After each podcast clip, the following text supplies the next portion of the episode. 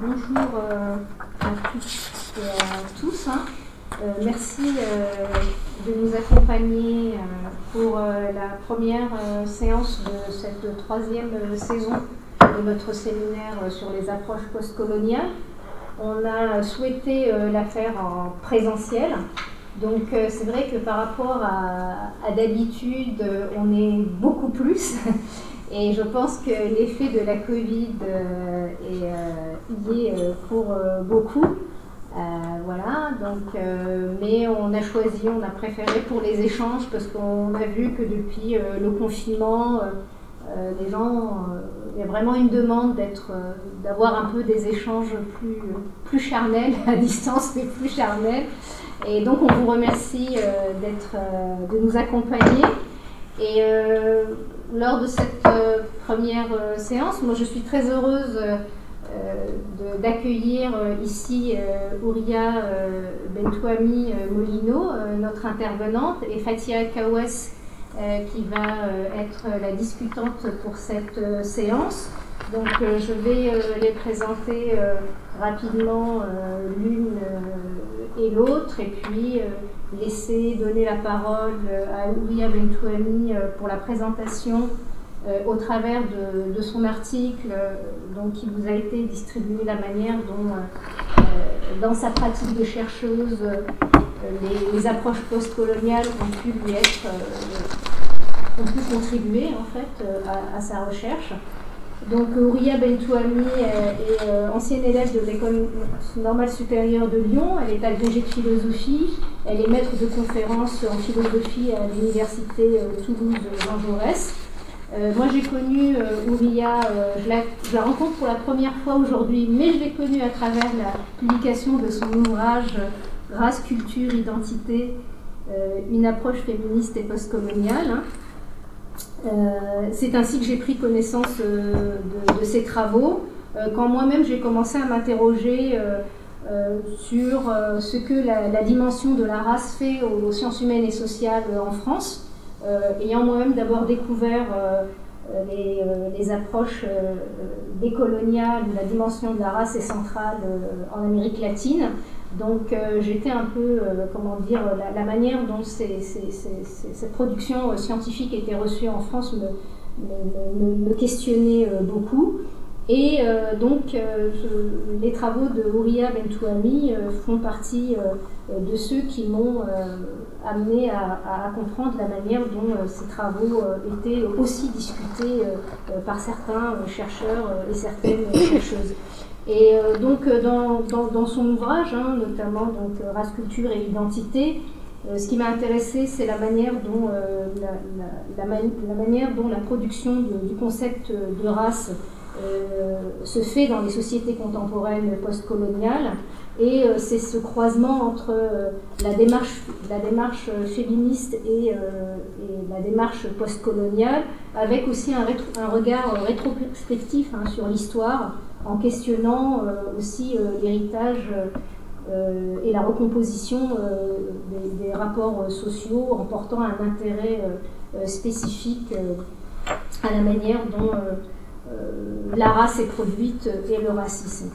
Euh, voilà, euh, et, donc aujourd'hui, elle va nous présenter euh, ses, travaux à travers un article en particulier, hein, l'article Phénoménologie politique du voile, publié en 2017 dans la revue Érudit. Et je remercie Fatia Kawes hein, d'avoir accepté le rôle de, discutante. J'ai proposé ce rôle à Fatia Kawes, qui est chargée de recherche au CNRS.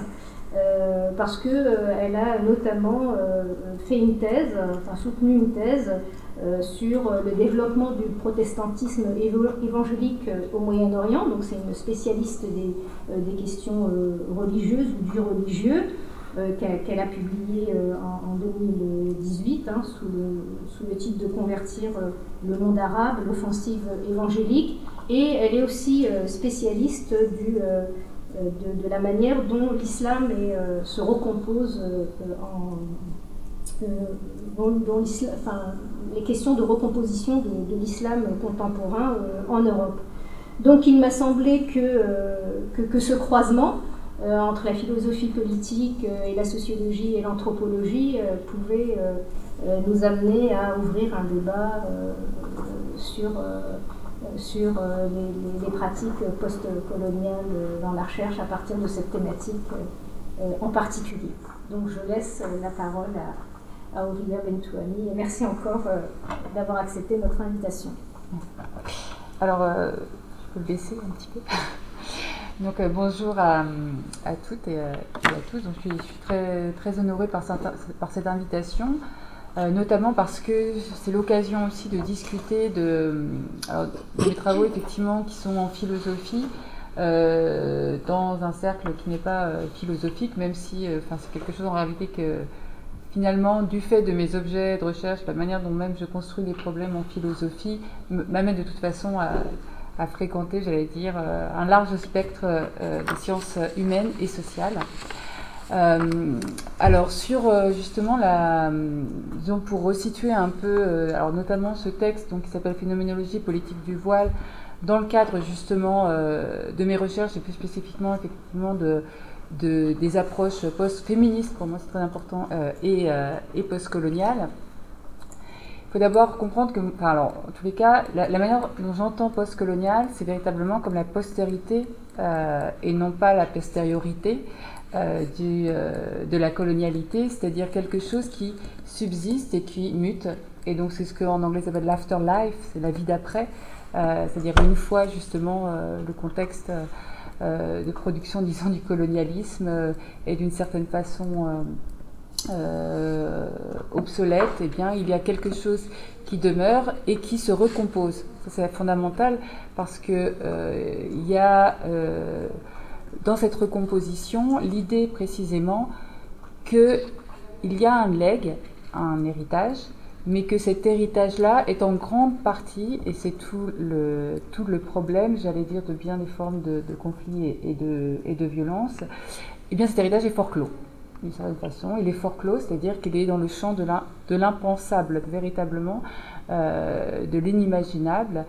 Et c'est ce qui donne lieu, du coup, à des nœuds, euh, à des formes de, de, nœuds de crispation, si on peut dire, euh, et des formes de phobie sociale très fortes, et euh, à ce titre, et je dis bien le voile et pas le foulard islamique, parce que, euh, pas le hijab, parce que quand je dis le voile, je me situe justement du point de vue, euh, j'utilise ce signifiant à dessein, parce que c'est quelque chose justement qui homogénéise complètement les différentes justement polysémies du hijab, qui, qui ramasse justement ce principe même de la racialisation, l'ensemble des significations du, euh, du, du, tissu religieux véritablement en quelque chose qui aurait une seule signification, le voile, c'est-à-dire de voiler, d'obscurcir, euh, d'obstruer la vue, d'obstruer le désir sexuel.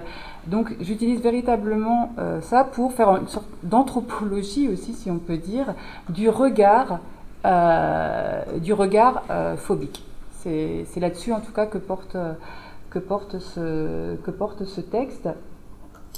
Et euh, euh, l'autre aspect, c'est euh, il y a toujours deux dimensions, si on veut dire, deux coordonnées. il y a une coordonnée géographique et une coordonnée historique qui se croisent sans cesse.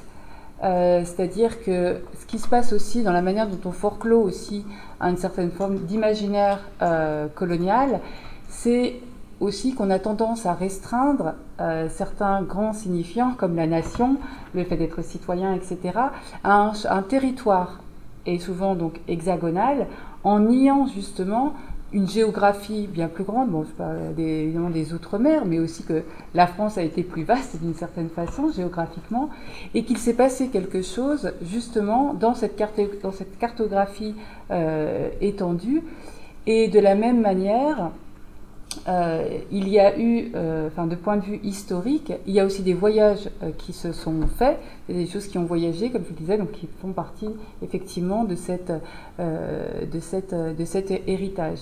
Donc la notion même de migration, elle est inhérente, j'allais dire, à, la, à ce qu'a été d'une certaine façon le, euh, le colonialisme, la naissance euh, du, euh, du, capitalisme, du capitalisme racial en plus, encore, Si bien qu'on ne peut plus penser, j'allais dire d'une certaine façon, tous les problèmes liés aujourd'hui au racisme, pour le dire comme ça, hein, sans justement parler, resituer tous, ces, problèmes et ces conflits, disons, dans le cadre d'un phénomène migratoire compris de manière beaucoup plus large. Donc, j'allais dire, mon, travail, il consiste, d'une certaine façon, à toujours considérer que les manifestations, disons, explicites de, alors ça peut aller du désaveu, d'une certaine façon, d'une présence euh, en France. En l'occurrence, ici, c'est la, question de l'article, c'est la présence musulmane euh, ostentatoire, disons. Euh, eh bien, je les ramène je, les considère toujours, ces phénomènes, comme, enfin, jamais comme des phénomènes premiers, initiaux. C'est-à-dire, c'est toujours l'idée, c'est toujours de repartir, d'aller rechercher dans l'histoire et dans une géographie plus grande, finalement, des occurrences pour montrer la répétition. Véritablement, cette idée-là, hein, d'une sorte de pulsion de répétition euh, euh, d'un même phénomène sous des traits qui sont différents. Je veux dire, c'est pas du tout. Là, effectivement, je parle de, la, fameuse cérémonie de, dévoilement, par exemple, en, Algérie. Évidemment que ce n'est pas la même chose que euh, cette femme qui se retrouve au centre commercial, qui se fait arracher son voile euh, euh, à la défense dans, un centre commercial. Mais il y a quelque chose d'une répétition inconsciente. Parce qu'on ne sait même pas, on ne connaît même pas, on n'a pas vécu ça, on n'a jamais été en Algérie, etc. Donc l'idée, c'est aussi de voir qu'est-ce qui fait que des gestes sont répétés, aussi bien historiquement que géographiquement, dans plusieurs occurrences, je prends plusieurs exemples. Hein, euh, de, ces occurrences justement euh, phobogènes vis-à-vis euh, du, voile euh, en France. Donc qu'est-ce qui perdu, oui, oui qu'est-ce qui donc quel est le sens de cette de cette de cette de cette répétition? Et donc ça c'est la méthodologie disons. Donc c'est à chaque fois de faire cette histoire de, de ramener ça et puis de, de le faire éclater dans une histoire globale toujours. C'est-à-dire que même l'histoire minuscule, euh, celle qui fait que voilà, deux femmes sont jetées d'un restaurant gastronomique, euh, elle a un sens beaucoup plus, euh, beaucoup plus, beaucoup plus général. Alors, l'autre aspect important, c'est aussi de toujours articuler, enfin méthodologique, par rapport au postcolonial, c'est donc éclater les géographies et l'espace temporel, et deuxièmement, c'est aussi articuler absolument l'expérience vécue, ordinaire, routinière, vraiment. Y compris ce que Goffman disait, prendre en compte ce qu'on appelle les rondes journalières. C'est simplement le fait d'aller au bureau de tabac, d'aller à la boulangerie, enfin des choses vraiment très ordinaires. Euh, la manière dont on mange, la manière dont on se couche, enfin véritablement très très, très ordinaire, l'expérience vécue, articulée finalement à des récits plus, euh, plus vastes. Euh, non pas pour noyer euh, le singulier individuel dans des récits plus grands, mais de voir comment est-ce qu'ils sont articulés. Et dans cet article, par exemple, c'est la notion de script qui est la clé, d'une certaine façon.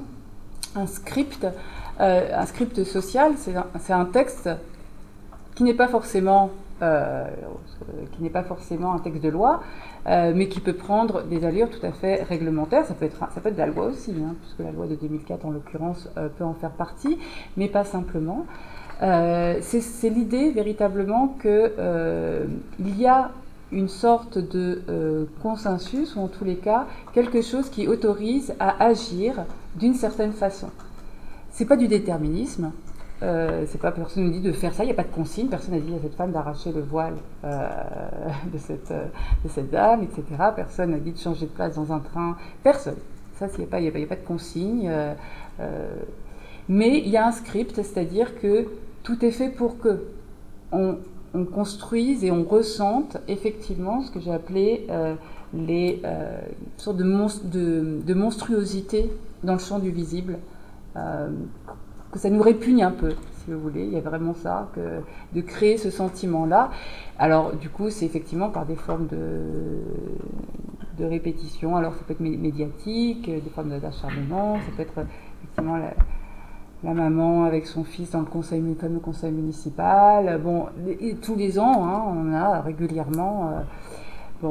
Donc c'est vraiment cette attention-là aussi d'articuler les, les, deux pour essayer de comprendre finalement justement comment se fait un processus de racialisation d'une population, parce que c'est ça dont on parle, c'est-à-dire comment est-ce qu'on ramène sans cesse des individus à des traits, à des caractères qui seraient, qui, qui seraient les leurs en fonction d'une appartenance, supposée ou réelle, un groupe confessionnel, l'islam, parce que euh, on serait, euh, je ne sais pas, euh, parce qu'on aurait un nom arabe, parce qu'on viendrait d'une certaine région géographique, etc.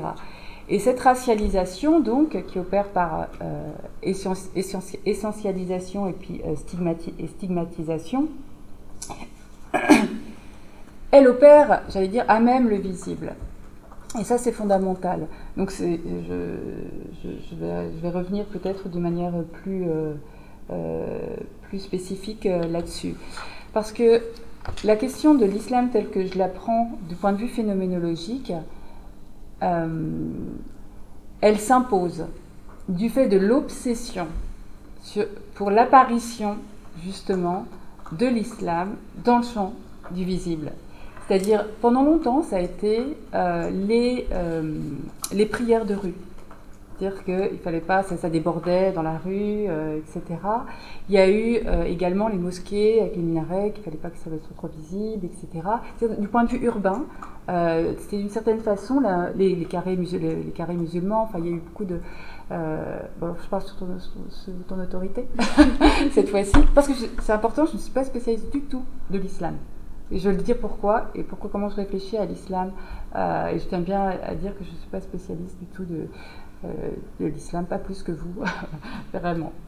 Euh, et, et donc, c'était donc ça s'imposait, j'allais dire, parce que c'était précisément ce qui était sans cesse mis en avant. C'était les questions ostentatoires des signes religieux à l'école, bien sûr, et on a longtemps euh, cru que donc, faire une loi, on en aurait fini avec euh, cette question-là de, euh, de, la visibilité de l'islam, mais donc il y a eu plein d'affaires ensuite du voile, même quand ce n'était plus un voile, hein, d'une certaine façon. C'est-à-dire qu'il y a eu les bandanas, il y a eu les, jupes longues, etc. Donc il y a eu un déplacement du signifiant voile. C'est pour ça que je garde le nom voile. On ne portait plus de hijab, mais le fait de porter une longue, robe, on mesurait, hein, on mesure d'ailleurs encore parfois, euh, les robes euh, des filles pour savoir si c'est pas une manière de porter le voile. C'est vraiment ça, pareil pour le bandana, euh, etc. Je l'appelle les, les burkinis, bon. Et donc ça, s'imposait, j'allais dire, c'est une manière d'opérer, j'allais dire, la racialisation, c'est directement, c'est qui peut apparaître dans l'espace public qui peut apparaître, qui a le droit d'apparaître, qui peut circuler, où, quand, comment, à quelle heure, euh, etc., qui euh, peut être visible, qui est visible, etc. Donc ça, ça, s'imposait, j'allais dire, euh, du fait même de ce qui est en train de se passer. Et l'autre aspect, c'est que parler de phénoménologie aussi, c'est une manière d'un point de vue non exégétique, c'est-à-dire je ne parle pas de Husserl, je ne reprends pas Merleau-Ponty dans le détail, vous voyez, je ne reparle même pas du point de vue euh, textuel en tant que tel, mais j'utilise la phénoménologie pour, sur, un, sur un phénomène politique. Euh, c'est justement pour euh, m'arrêter d'une certaine façon sur simplement ce qu'on a tendance à faire avec le racisme aussi, c'est-à-dire sur les superficies visibles. C'est-à-dire qu'il y a cette idée-là aussi que euh, il n'y aurait pas de profondeur, si vous voulez, euh, du racisme. C'est une, grande idée. Enfin, c'est dès que maintenant le racisme c'est la couleur de peau. Euh, c'est très, quelque chose qui est très partagé de manière, j'allais dire, pas scientifique, hein, de manière plus ordinaire, hein, disons.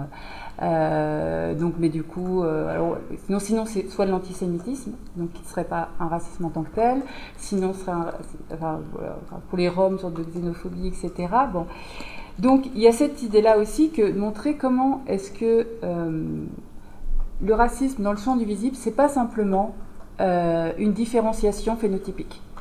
Ça ne se réduit pas à ça, d'une certaine façon. Même si évidemment ça s'articule à ça. Mais ce n'est pas que ça. Euh, ensuite, l'autre, oui, l'autre aspect, donc je disais que je n'étais pas spécialiste de l'islam, c'est important aussi. Pourquoi? Parce que tout le monde s'improvise, comme je dis souvent, spécialiste de l'islam. De manière très ordinaire, c'est-à-dire que l'islam ce serait ça. On porterait le voile à cause de ça, on ferait, euh, mangerait pas de ça à cause de ça, euh, on prierait à cause de ça. Bon, donc il y a des, c'est souvent, euh, c'était un, philosophe égyptien qui, disait ça, dont le nom m'échappe là, spécialiste, existentialiste, bon, le, le, nom m'échappe là, mais qui disait souvent que il n'y a qu'une région au monde et il n'y a que, qui a que pour euh, précisément les personnes dites arabes euh, ou dans les pays justement euh, arabes qui viendraient de ces pays-là, où l'on rapporte tout, y compris dans son quotidien le plus infime, hein, des, des grands engagements politiques jusqu'au quotidien le plus infime, à la religion. Donc si bien que c'est l'homo islamicus, si vous voulez. Il suffit que, c'est-à-dire que tout, il y aura une surdétermination, d'une certaine façon, de des moindres gestes, actes, engagements, euh, y compris idéologie partisane, associative, etc., qui seraient surdéterminés par l'islam, par l'appartenance à euh, la religion. Ce qui fait que, ce dont je parle aussi à un moment euh, dans l'article, que quand on voit une personne voilée, supposons, qui entraîne une équipe de foot, enfin je dis vraiment, enfin je dis, enfin je sais rien, fait autre chose. Je sais pas, je sais pas si entraîne une équipe de foot, c'est peut-être pas forcément le, truc le plus commun, mais c'est possible après tout, j'en sais rien. Euh, bah forcément, le fait qu'elle porte le voile devrait venir surdéterminer la manière même dont les personnes vont jouer, vont, vous voyez, il y a cette idée-là que euh, l'islam serait finalement la cause première des gestes des personnes qui, qui qui sont de cette, euh, de cette, de cette confession. Donc, c'était euh, aussi pour, d'une certaine façon, euh, se, refuser de prendre le voile justement à partir du phénomène religieux, mais pour simplement décortiquer justement quel processus de racialisation est donner aucune forme d'objectivité à ce qui peut être euh, dit euh, du qui est dans l'ordre du fantasme en fait sur euh, l'islam, c'était une manière aussi, c'est une manière dans, dans cet article-là de déconstruire, de décortiquer finalement justement bah, comment se fait un fantasme, comment se construit un fantasme d'une certaine façon. Donc voilà, donc c'était, euh, je peux peut-être euh, en arriver peut-être plus au, détail de, la chose. Après, je sais pas si vous l'avez lu. Après, il n'y a pas, peut-être pas besoin que je prenne tout en, euh, tout en détail. Hein. Mais simplement pour, pour les peut-être une des questions que d'ailleurs que j'aimerais bien discuter, là, pour le coup qui m'intéresse, parce que je, je, je l'avais un peu balancé comme ça dans, la, dans l'article, et puis qu'il n'y a pas eu de, de retour là-dessus sur cette question-là que je défends là-dedans, enfin c'est une hypothèse que je, plutôt qu'un truc que je défends, c'est une hypothèse, c'est sur euh, la différence en fait. Je sais pas si vous, mais à chaque fois qu'il se passe un truc en France autour euh, du voile, il y a beaucoup de pays étrangers qui sont un peu choqués de ce qui se passe, hein, dans toutes les parties du monde pour le coup, euh, qui, qui, qui hallucinent, si vous voulez, littéralement de ce qui se passe en France.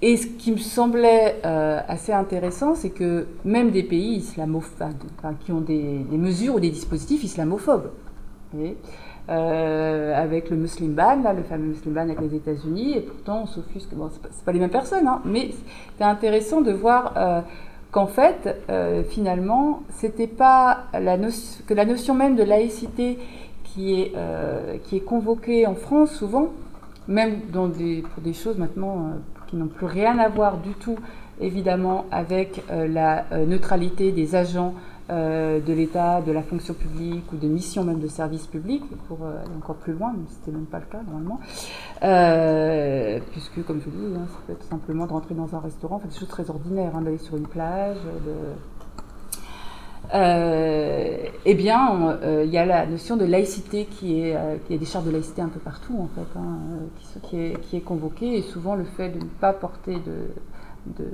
de voile, le conseil, la recommandation fait partie des chartes de la, de la laïcité. Eh ben c'est justement que c'est pas la même conception en fait du, du sécularisme c'est pas du tout la même conception. Et donc l'hypothèse que je, que j'avance dans cet article, c'est que la laïcité à la française, comme, comme je l'appelle pour montrer bien sa singularité, mais vraiment là c'est par rapport à l'islam. Euh, c'est tout simple. pour moi, il y avait, il y avait une, une obsession des apparences qu'il n'y a pas ailleurs. Clairement, vous allez, mais enfin, il faut passer la frontière, même belge.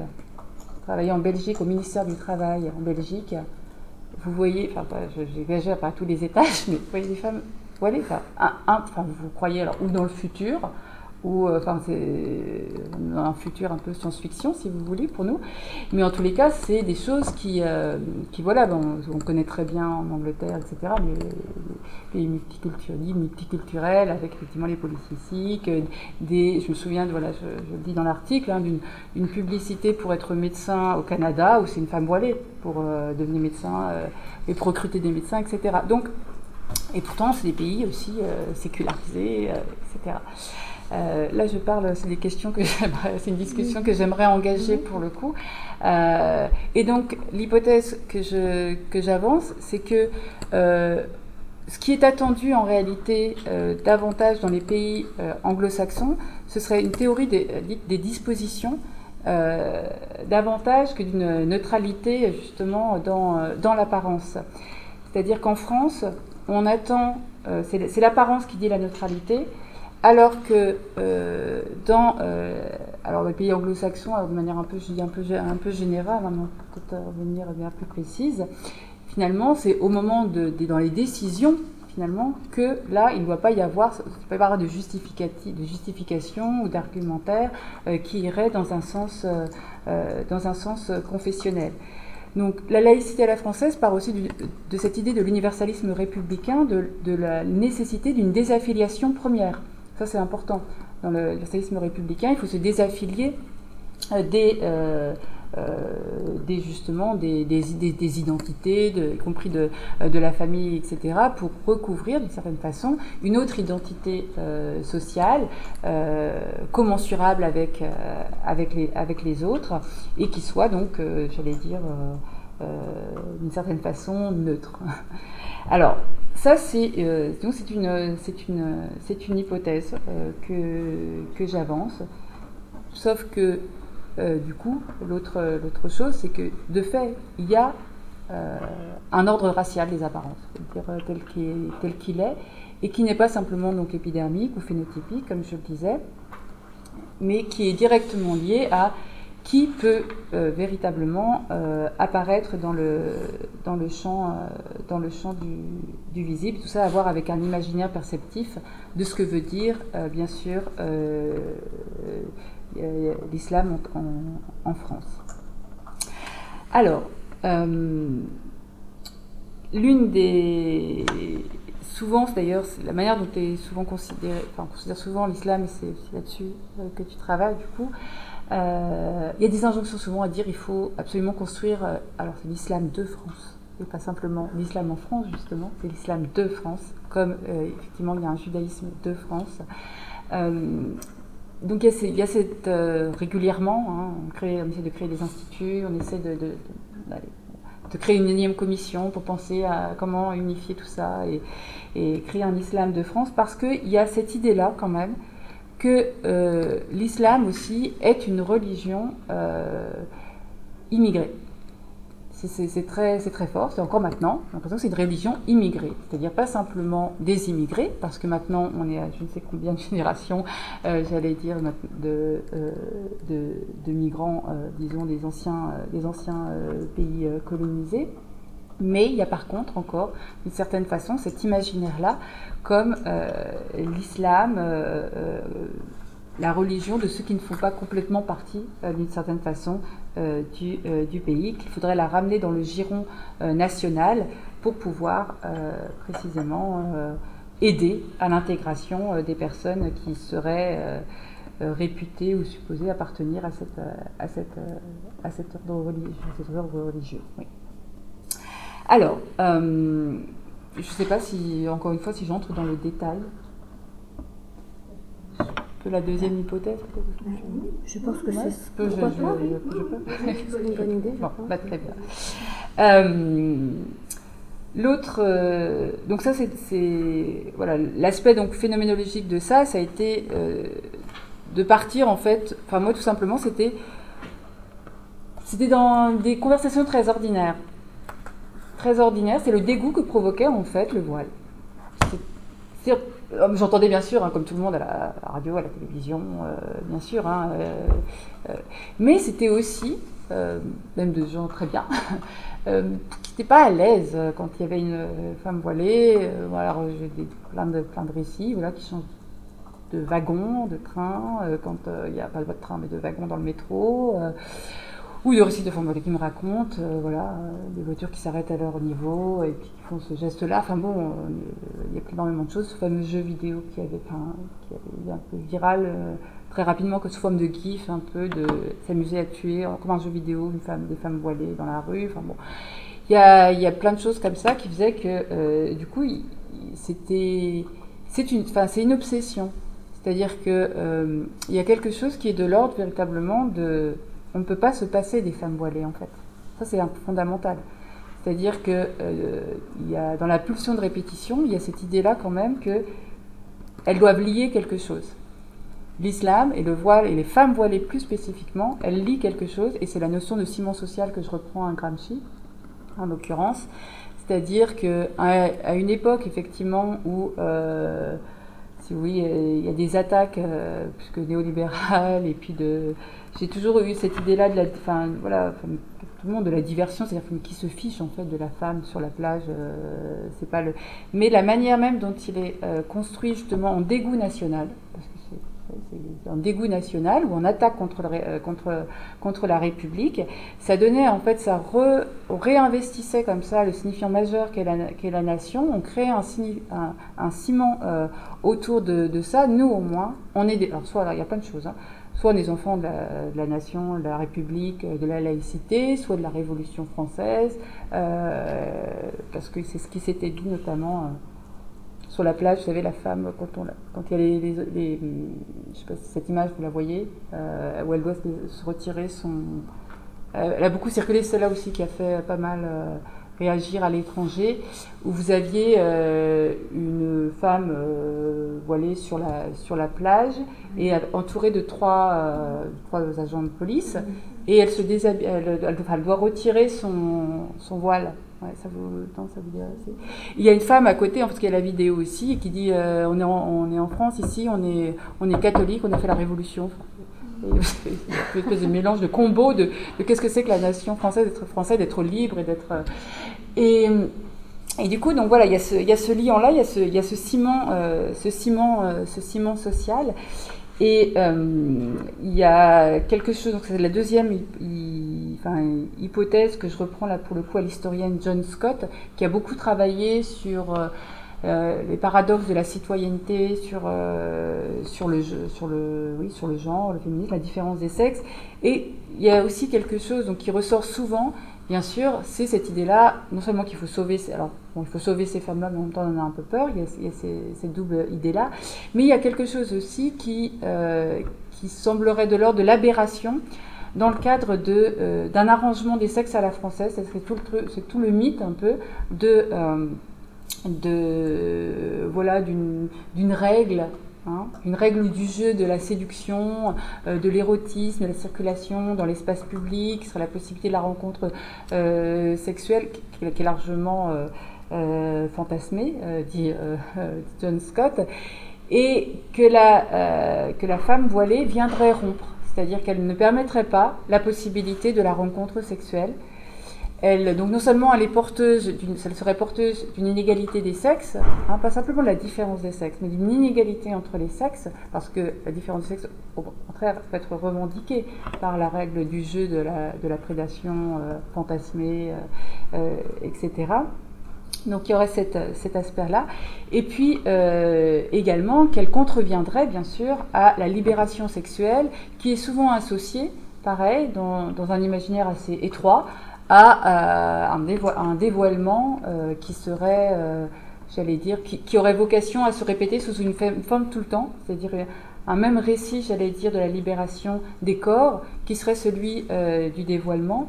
alors parce bon, ce qu'on entend souvent en fait, hein, mais après qui peut être de peut avoir des, textes très structurés, mais tout simplement des choses très ordinaires euh, qui disent bon, ben voilà, ma mère ou pas ma grand-mère, ma mère, euh, a pas fait mai 68, etc., ou mes LF, etc., pour, en brûlant son soutien-gorge pour que finalement on, voit des femmes, des femmes voilées, etc. C'est-à-dire qu'il y a aussi, c'est un c'est une forme d'encerclement aussi, une violence épistémique très forte. Hein. C'est pour ça qu'il y a une euh, j'allais dire, euh, je, me rattacherai un peu aux études, les études la, dans, dans la tête, c'est-à-dire cette idée-là qu'il y a une surcharge textuelle, vraiment, de discours plutôt, une surcharge discursive, un surinvestissement euh, discursif de, sur les femmes voilées, énormément. c'est qu'est-ce qu'elles sont, sont, censées représenter, sans qu'on leur donne encore une fois ou très peu euh, la parole. Et euh, c'est assez, intéressant parce que euh, du point de vue alors, du, du, féminisme, c'était du coup de les considérer pas tout à fait comme des femmes. c'est vraiment ça, c'est des choses, c'est une déchéance de féminité. Hein, c'est vrai, vraiment cette dans, le, dans, la notion même d'humanité, c'est-à-dire que déchéance d'humanité, c'est la déchéance de, de, féminité. Donc on retrouve le thème classique de la colonialité, euh, de la colonialité euh, du, genre. Donc c'est pas vraiment euh, des femmes d'une certaine façon. Et moi, ce qui m'a aussi intéressé, donc, c'était de montrer que il y a cette représentation très forte aussi que aujourd'hui, que l'islam est incompatible sexuellement avec la République. Ça, c'est une incompatibilité sexuelle qui tient euh, au fait euh, bah, précisément que ce serait pas, on ne pourrait pas, c'est des corps dont on ne pourrait pas jouir. C'est véritablement ça. Il y a cette idée-là que ce sont des corps dont on ne pourrait pas jouir et dont on ne veut pas non plus euh, jouer d'une certaine façon, mais avec cette ambiguïté-là. Et c'est ce que je fais remonter du coup à l'orientalisme, enfin ce que j'appelle, ce qu'on appelle, l'orientalisme sexuel et qui, euh, est très, euh, documenté par, les travaux de plusieurs historiens et historiennes sur le fantasme érotique du voile, j'allais dire pendant la période coloniale, y compris donc par la présentation des cartes postales. Vous, bon là j'ai pas j'aurais pu d'ailleurs, mais vous avez des, voilà, beaucoup de cartes postales du tournant du Maroc, Algérie, où vous voyez femme portant le voile, et puis en même temps seins nus, euh, etc. Donc c'est un fantasme sexuel, le voile, euh, véritablement. Il y a quelque chose de cet ordre-là. Et puis vous avez en même temps euh, des discours très très concrets. C'est-à-dire que là, on n'est pas simplement dans l'ordre des représentations. sur le général Dumas qui dit aussi comment il faut pénétrer le corps des, par les, des maisons, etc., par les femmes et notamment euh, en, euh, en, les, en, les, en les dévoilant d'une certaine manière, et avec évidemment tout l'implicite aussi euh, sexuel qu'il y, a, qu'il y a derrière, donc la conversion par la, la conversion au colonialisme, hein, la conversion évidemment dans ce sens, en ce, ce sens-là, par tout simplement par le lit, d'une certaine façon. Donc c'est et la violence, bien sûr donc cette réactivation-là, elle, est, euh, récurrente, elle est régulière. D'ailleurs, elle ne peut qu'être répétitive, encore une fois. Et le dernier aspect sur lequel euh, je m'attarde et sur lequel je vais, peut-être finir euh, là-dessus, c'est que c'est un aspect que je trouvais moins... C'est-à-dire comme si c'est déconnecté. C'était cette fois-ci, on avait l'espace public, euh, dans la rue, etc. Mais on Et puis on avait aussi toutes les grandes affaires qui sont montées jusqu'à la Cour euh, européenne des droits, des droits de l'homme et qui est le voile au travail. Et qui a directement à faire en fait avec. C'est qu'on n'est plus dans le cadre de l'institution publique. Euh, on n'est plus non plus dans le cadre des municipalités qui, justement, du coup, bah, réglementent les accès aux plages. Euh, mais véritablement, on est dans un champ qui est celui donc dans l'entreprise, qui a directement à voir avec qu'est-ce que c'est qu'un service effectué par euh, quelqu'un qui porte le voile. C'est vraiment ça. C'est-à-dire que quel sens, quel sens il a Et c'est des questions que visiblement beaucoup d'entreprises sont posées, parce qu'il y a plein de, petits manuels à, usage interne sur comment porter le voile, euh, j'en ai donné quelques exemples sur la poste et anciennement EDF. Euh, euh, e et euh, qui, selon le, rapport au client, le contact au client, finalement, plus vous vous rapprochez du client et plus ça doit être non seulement discret, voire, euh, voire pas, pas, existant du tout, et plus vous êtes dans la coulisses, euh, si vous voyez, peut-être une ethnographie à faire de ça, et bien là, vous pouvez, enfin, vous pouvez porter le voile s'il n'y a pas de, s'il a pas de contre, contre-indication, etc. C'est-à-dire qu'il y a même, d'une certaine façon, une gradation. ça, c'est, ça aussi, c'est c'est assez typique aussi ça pour l'islam, la manière dont on représente l'islam en France, on a son, sa présence, elle fait l'objet d'une quantification en termes de, euh, de degré de visibilité. C'est-à-dire, euh, on demande aux musulmans d'être discrets, hein, c'est régulièrement répété, même par celui, comment il s'appelait, ce chevènement, euh, qui était à la tête. Hein, première phrase que dit, hein, si je ne me trompe pas, c'est l'une des premières, c'est que les musulmans doivent être discrets. Donc il y a vraiment cette obsession-là pour euh, que même le pas beaucoup, c'est trop. Et même quand il n'y a pas de voile, c'est trop. Donc c'est cette idée-là que je dis qu'en fait, euh, c'est toujours une présence en excès. Même dans, le, même dans le défaut de voile, vous voyez, dans l'absence de voile, il y a quelque chose qui est excessif, qui est en excès. Et c'est là où on voit la racialisation, si vous voulez. C'est dans justement cette manière-là où, même quand euh, ils ne sont pas là, ils sont là, d'une certaine façon. Ça vient de se représenter là une obsession véritablement pour euh, la présence musulmane qui serait toujours excédentaire, qui serait toujours dans le surplus. Alors avec le fantasme en plus de l'invasion euh, des migrants qui seraient musulmans et qui viendraient euh, violer les femmes blanches, etc., parce que l'islam serait pathologiquement, serait une pathologie sexuelle. Enfin, tout ça travaille, travaille, travaille énormément. Et et euh, du coup, pardon, pour le travail, justement, j'en suis arrivée à, poser cette question-là parce que les cas auxquels on a eu affaire à propos du, voile au travail, ça a été en France, c'est très important en fait, les crèches. Et euh, les crèches et l'accompagnement scolaire, périscolaire, des activités pardon, périscolaires avec euh, la circulaire. comment ça s'appelle? Me revenir. 2010. Euh... Babylou, non? Alors, Babylou, mais les, les, femmes, euh, les mamans. Euh... Maman toutes égales Alors, c'est Maman toutes égales qui répond à cette circulaire, mais je me souviens plus du nom de, de celui qui a fait la circulaire. non, pardon, non, la circulaire. C'est. Oui, mais je, ouais, mais je sais plus son nom. Enfin, je l'ai dans l'article, hein, mais là, je sais pas, là, ça m'échappe. Mais bon, en tous les cas, c'est très important. Pourquoi? Parce que cette fois-ci, c'était pas simplement, c'est intéressant, en fait, le, voile est contagieux.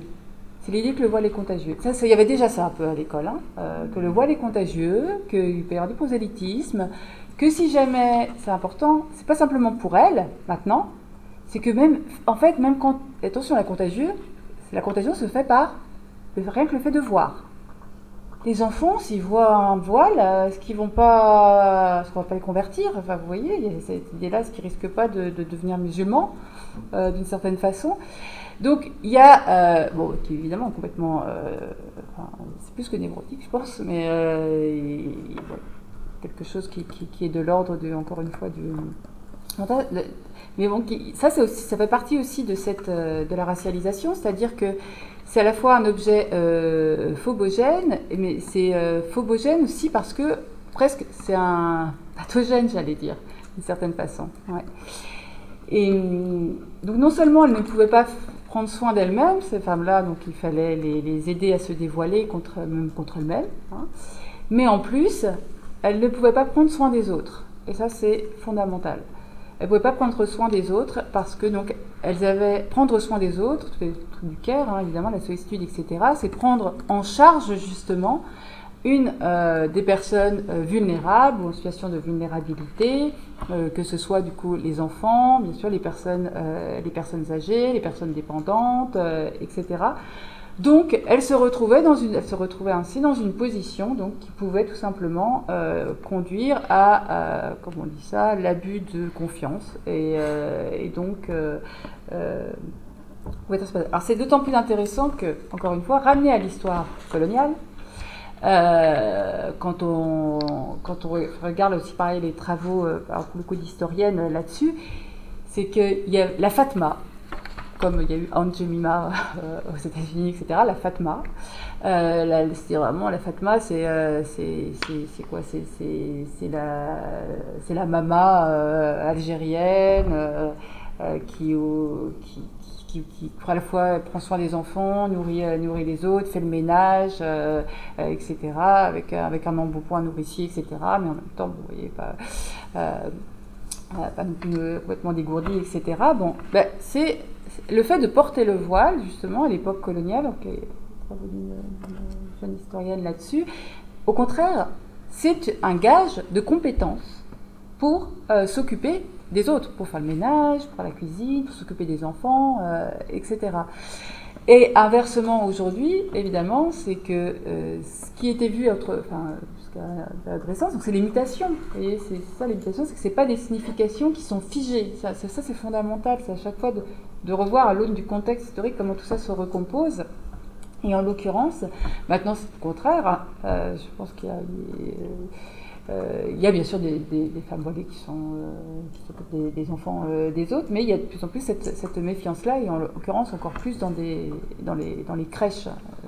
pour, donc voilà, c'était c'était d'autant plus important que elle, pour, euh, en l'occurrence pour le, tout le travail du CARE, c'est la, manière dont justement les chaînes de visibilité, le fait est que pour apparaître aussi en public, eh ben, on a besoin que d'autres personnes justement soutiennent cette apparition en public et qu'il peut se trouver même que euh, ces femmes euh, qui travaillent pour qu'on puisse justement être ici, ben, elles peuvent être tout à fait voilées si elles sont invisibles, si elles sont ici à 4h du matin ou 5h du matin, etc. Donc c'était un peu mettre, euh, c'est pas tellement de planter des contradictions d'ailleurs, parce que c'est pas dans le champ de la rationalité. C'est plus de l'ordre d'un désaveu. C'est pour ça que j'utilise aussi un peu, là, en tout cas quand je parle des termes de la, de la, de la psychanalyse, même si c'est pas de terme de psychanalyse, enfin si, à part la phobie peut-être, mais euh, c'est que c'est quand même aussi intéressant en fait euh, à ce niveau-là, c'est, comme je le disais, c'est que ce sont des symptômes. Tout ça, c'est des symptômes. C'est l'idée bon, classique de la, psychanalyse, hein, euh, et qui a une des causalités euh, profondes bien, bien plus grandes. Voilà. Merci. Euh, on va donner la parole à Fatia Kawas. D'accord, je Non pas le voile, mais le, masque. Le masque. Je suis sûre que tout le monde, lorsqu'on a parlé de l'espace public et de l'obligation à porter le masque, tout le monde a, parlé, a pensé au, port du, voile. À un moment ou à un autre, il y a eu quelque chose là, euh, au niveau de la résonance de l'obligation d'apparaître masqué. Très bien. Et d'ailleurs, euh, merci beaucoup, hein, merci infiniment pour ces réflexions que j'ai trouvées extrêmement stimulantes de, de, mon point de vue de sociologue et d'anthropologue. Euh, parce que je parle du même sujet, mais, en, prenant vraiment d'autres chemins pour arriver finalement, et c'est ça qui est, tout à fait intéressant, à, euh, ça entre beaucoup en résonance par rapport à mon propre travail et, puis le travail d'autres sociologues spécialistes du religieux. Et, moi, j'ai commencé à travailler sur ce sujet et à prendre, à, avoir, prendre la décision de, de, faire de la sociologie et particulièrement de m'intéresser à l'islam euh, en partie parce que, euh, du fait de la prégnance de ce débat sur le foulard, à une époque où j'étais dans un collège-lycée où il n'y avait pas du tout de voile, c'est-à-dire il n'y a aucune personne qui portait le, voile, on va dire, pour revenir à la, manière dont, à, la, dont, à cette euh, dichotomie des signifiants foulard-voile. Et en même temps, on en parlait beaucoup, comme d'un problème. Et ça, j'ai trouvé ça fascinant. Comment est-ce qu'un sujet qui est inexistant peut être aussi surdéterminant? Et ça, je, me posais sincèrement la question et je n'arrivais pas à trouver de, rationalité dans le débat. Et je savais que ça ne pouvait pas simplement être euh, rapporté à une forme de racisme, parce que c'était des gens que je connaissais, qui pouvaient, avec qui parfois j'avais euh, des très bons rapports euh, de, de, prof à, élève, que j'appréciais énormément sur un plan humain, et c'était réciproque. Donc je savais que la question du racisme, en tout cas de façon tel qu'on l'entend de manière consciente et, puis euh, ne pouvait pas suffire à, je dirais, à, épuiser les, significations de, ce positionnement sur le voile. Alors, je, vais parler un petit peu de, ce thème en prenant donc la posture de la, de la sociologue, voir la manière dont on, se rencontre à un moment donné et en ayant en tête la question que tu as posée euh, tout à l'heure. Simplement pour euh, situer le, contexte, il faut savoir effectivement que l'islam, et tu l'as très bien dit, a, commencé, en tant que fait social, a commencé à être euh, élevé en, problématisé, hein, comme il l'est aujourd'hui, simplement à partir du moment où il s'est inscrit durablement dans le paysage religieux euh, euh, national. Avant, effectivement, c'est tout à fait marquant pour euh, les femmes qui sont, qui sont en, qui s'occupent du Caire, hein, enfin, pendant la période coloniale, mais même un petit peu après, avant que vraiment il y ait une institutionnalisation de l'islam qui commence à, se, faire. Donc, c'est simplement à partir de ce moment-là, quand il, vraiment il y a une inscription dans le paysage culturel français de l'islam, institutionnalisé, donc en quelque sorte reconnu officiellement, qu'on voit apparaître ces tensions euh, et qui reposent, tu le dis très justement, sur un contentieux euh, colonial qui est euh, non, qui n'est pas totalement assumé. À cela s'ajoute bien sûr la surpolitisation de l'islam dans l'espace international, sur la scène politique internationale, ce qui permet finalement de justifier aussi, à peu de frais, hein, c'est une posture un peu facile, mais qui, qui a été très marquée au tout début de l'institutionnalisation de l'islam, c'est l'idée que de cet islam visible, euh, pouvait naître une forme de, dangerosité euh, du fait que cet islam pouvait être tributaire d'un islam étranger dans des pays précisément en but à des conflits où la religion joue à peu ou prou un, rôle important. Ce qui a donc permis de, justifier en premier lieu cette contestation d'une visibilisation trop marquée euh, de l'islam. C'est cette idée que on parlait par exemple de l'islam des caves. Voilà, il mmh. fallait absolument se prémunir de cet islam des caves et paradoxalement, euh, même le discours en faveur de l'institutionnalisation de l'islam avait toujours cette perspective négative. Donc on ne veut pas euh, une reconnaissance de l'islam parce qu'on a une population assez conséquente maintenant, durablement établie euh, sur le territoire français, dans la mesure où depuis 1973 il y a une fermeture des frontières et les populations n'étaient plus euh, mobiles. Donc c'était par rapport à un péril dont il fallait se prémunir que qu'on justifiait la nécessité d'institutionnaliser l'islam avec Chevènement, effectivement, mais aussi Sarkozy. Dans les années 90, on parlait donc de cet islam hors contrôle potentiellement des caves, où l'intégrisme était en, capacité euh, de mobiliser sa force, euh, de déployer sa force en toute impunité. Et ce qui me frappe aujourd'hui, c'est que même pour l'enseignement de l'arabe, là on n'est pas, euh, on n'est pas sur le registre de, la religion à proprement parler, on, voit aussi qu'il y a toujours cette, euh, on est toujours inscrit dans cette posture euh, négative, dans cette entrée négative, pour expliquer que même pour justifier la promotion de l'enseignement de l'islam, comme le fait le consultant Hakim El Karoui, par exemple, euh, qui est aussi un expert euh, de l'islam, oui. euh, c'est pas parce que la langue, c'est une langue qui s'inscrit dans le patrimoine culturel français et que c'est aussi la langue de millions de, Français ou d'étrangers établis en France, mais là encore, on soutient sa légitimité par rapport à la volonté, la nécessité de se prémunir d'un risque. Et donc, euh, soutenir la langue arabe, ça serait, ça promouvoir l'arabe, ça serait aussi une manière de lutter contre. on en arrive toujours à, cela, à la même conclusion. C'est pour lutter contre le, développement de l'intégrisme. Et cette entrée par le négatif, elle est donc, je disais, prégnante, et euh, y compris donc quand on, affirme la possibilité euh, d'une affirmation identitaire positive dans la cité inférée à l'islam dans ces cas-là, on parle de l'islam qui serait euh, un refuge, en fait, en quelque sorte, pour des populations qui subissent la relégation, la discrimination. Donc ça ne serait pas totalement négatif, puisque ça leur donne des repères. Et puis, euh, ça leur permet, aussi, euh, c'est presque une, intégration en négatif, en quelque sorte, mais une intégration quand même. Donc, on, on, justifie cela, alors que tous les travaux de sociologie ou d'anthropologie euh, des religions montrent que, en, situation minoritaire en particulier, la voie de la religion fait partie des processus ordinaires de euh, construction et d'affirmation euh, sociale. Par ailleurs, ici, la question du pouvoir est très importante, je pense, par rapport au dernier développement que tu as fait.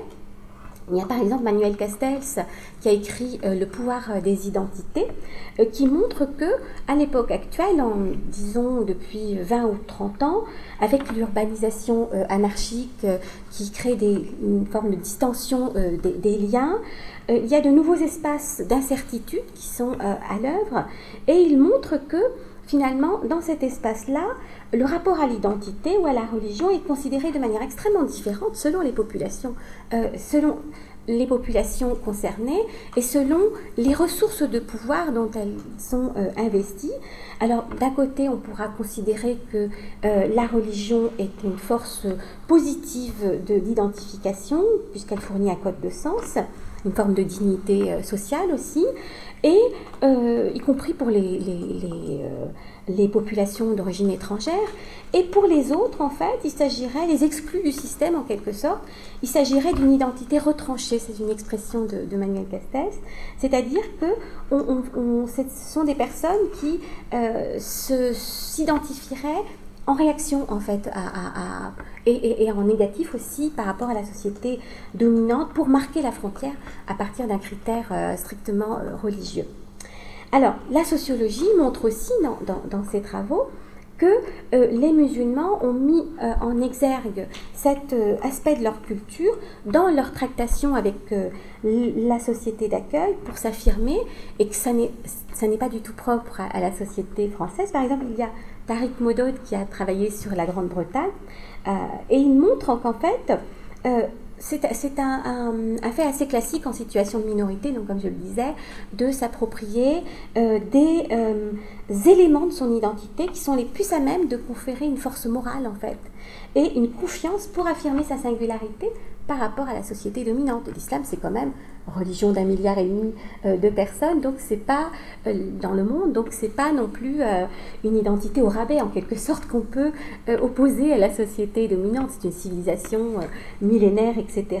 Donc en fait, c'est quelque chose de finalement assez classique, mais là, dans le contexte français, le fait que les musulmans, et là je, je pense aux travaux de Modode, euh, par contraste en fait, le fait que les musulmans français n'aient pas en fait euh, recours aux critères d'identification raciale, ça montre justement qu'ils sont but d'un certain imaginaire social euh, proprement français, qu'ils en fait, par rapport à la dimension culturelle, on voit qu'ils s'inscrivent vraiment là, euh, de façon assez euh, franche, dans des évolutions politiques et culturelles qui sont propres au contexte euh, français. Et de fait, ils ont des revendications de visibilité qui sont assez logiques par rapport au fait qu'ils ont qui sont inscrits dans une perspective de reconnaissance officielle de leur spécificité culturelle.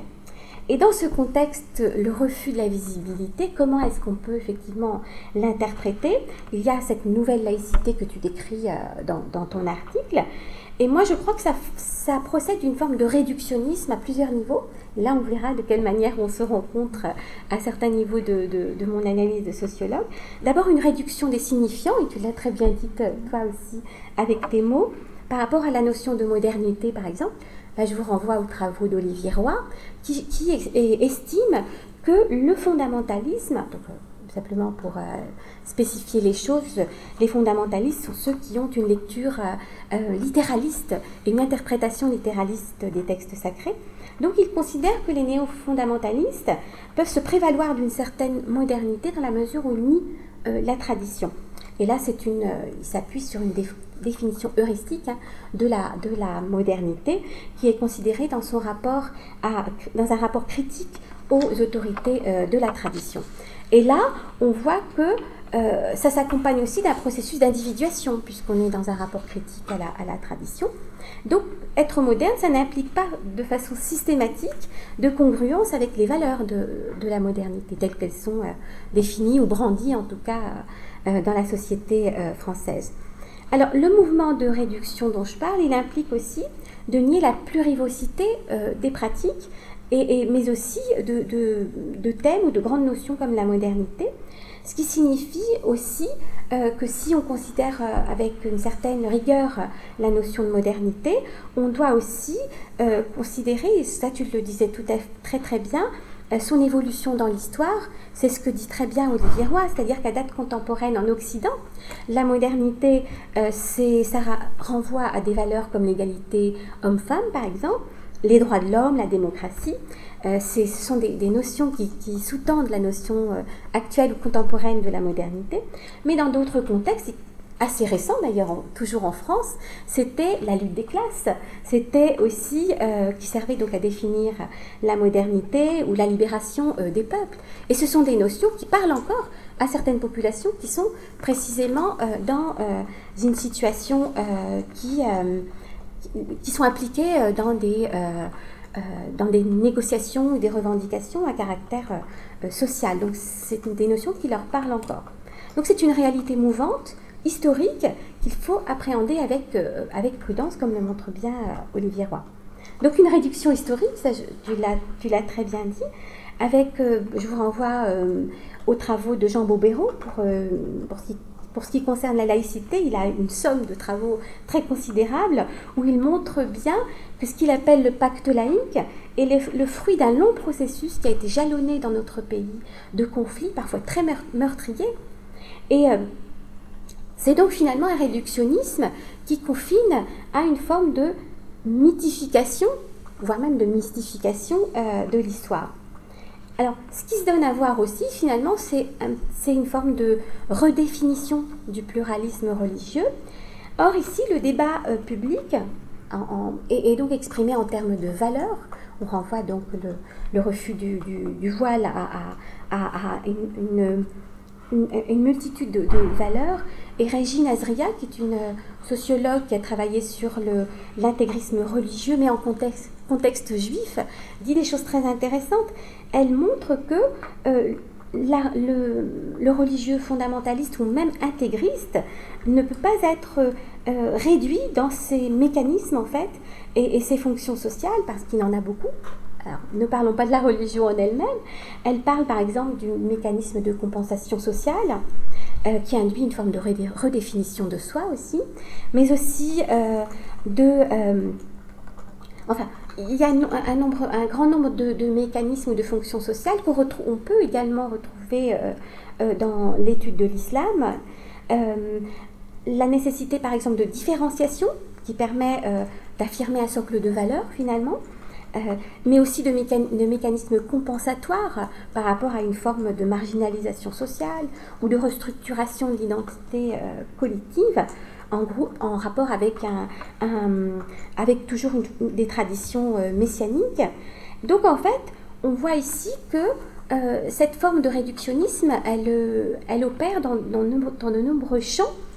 Et c'est tout à fait patent dans l'exemple du voile qui est vraiment paroxystique, puisque cette invisibilisation des, signifiants dont, tu as parlé, elle, est d'autant plus forte que finalement elle se fait au détriment du regard ou des regards des femmes qui sont les premières concernées euh, par rapport à leur propre choix, c'est-à-dire qu'elles sont archi présentes, un peu comme dans mon collège-lycée, et en même temps elles n'existent pas. C'est ça que je trouvais assez phénoménal. Et puis pourtant je n'avais pas encore l'âge d'avoir, euh, je n'avais pas les compétences euh, rhétoriques ou les, connaissances historiques pour avoir vraiment une vision très...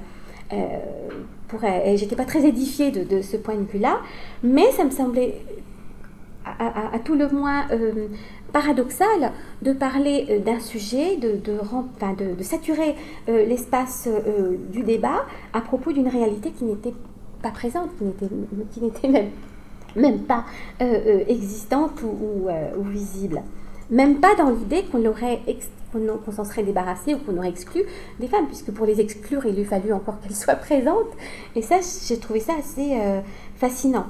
Et en fait, cette invisibilisation euh, du regard euh, des femmes, euh, on peut la rapporter aussi à, une forme de pluralisme qui fait horreur en fait. Parce que qu'est-ce que c'est que le, pluralisme?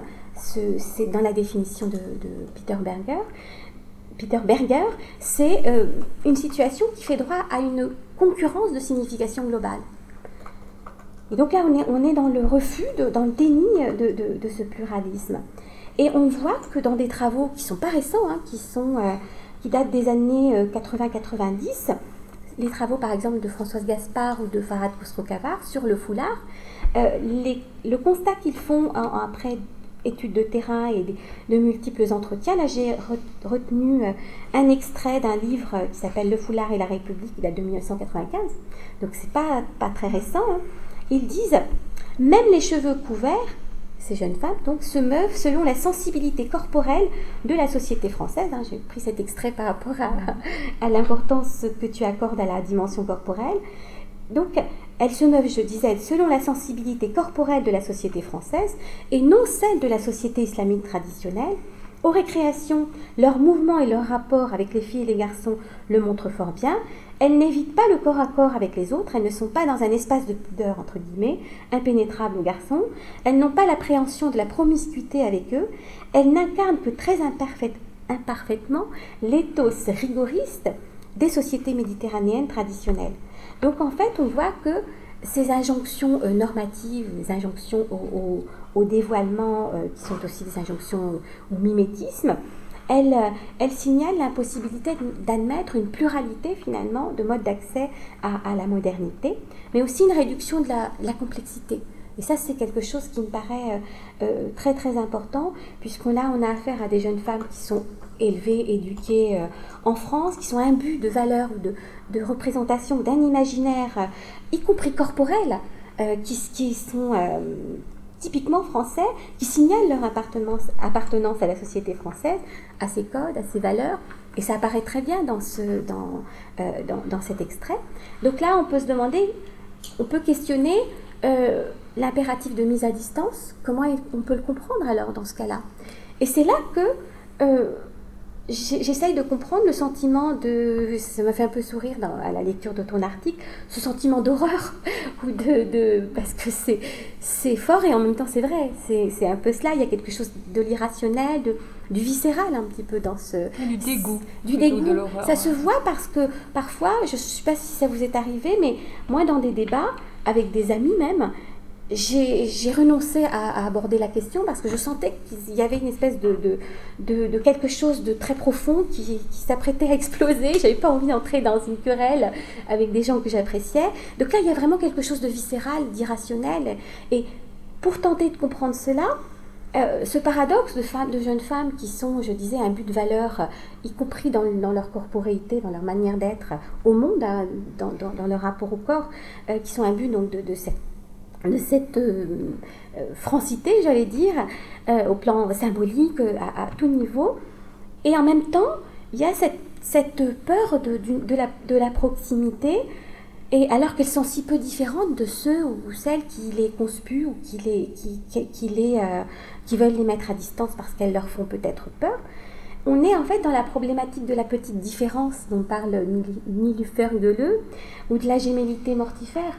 C'est-à-dire finalement, c'est pas les différences qui posent problème, c'est plutôt la trop forte proximité, puisque ça nous met en danger d'être de, soi-même, être transformé, puisqu'il y a tellement peu de choses finalement qui nous séparent que peut-être on peut être contaminé.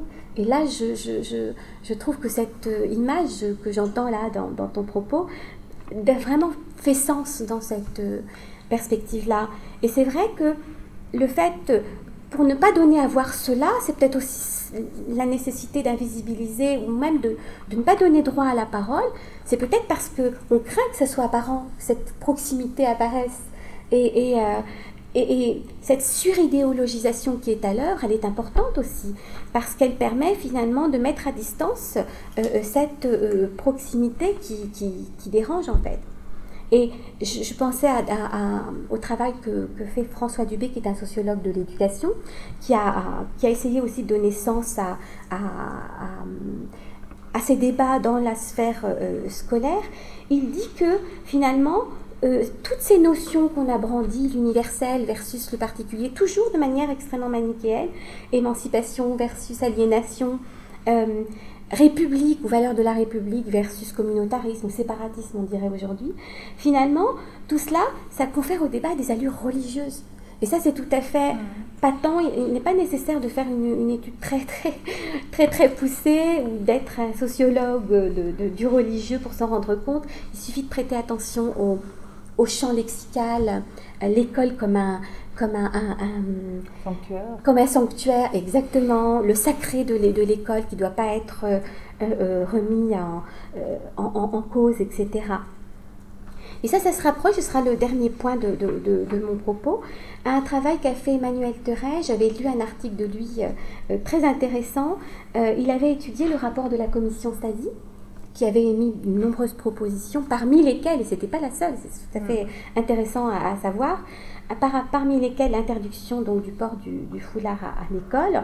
Donc Terret remarquait que les débats se déployaient toujours sur un registre moral, dans une sphère éthérée de grands principes, éloignés de la réalité concrète, y compris des, étudiants ou des, plutôt des collégiennes qui étaient concernés, ce qui permettait d'opérer de façon, enfin, opportune, opportune je dirais, l'examen politique euh, de ces, de ces, euh, euh, de ces réalités sociales, y compris dans le domaine professionnel, puisque ça pose des questions très importantes, et, pas simplement sur un registre déclaratif ou idéal.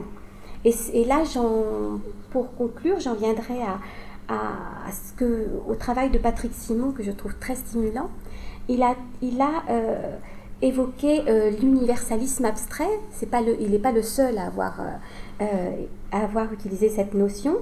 Il parle des apories de l'universalisme à la française, c'est-à-dire que pour lui, la rhétorique de, l'enfermement communautaire, on pourrait dire aujourd'hui du séparatisme, elle, est, elle dévoie d'abord le, concept d'universalisme, mais c'est aussi pour lui une abstraction commode qui est utilisée pour permettre d'imposer ses choix de société en les légitimant au-delà des, des, intérêts euh, particuliers. Donc là, c'est tout à fait paradoxal quand on se, euh, quand on se, euh, quand on, brandit l'universel.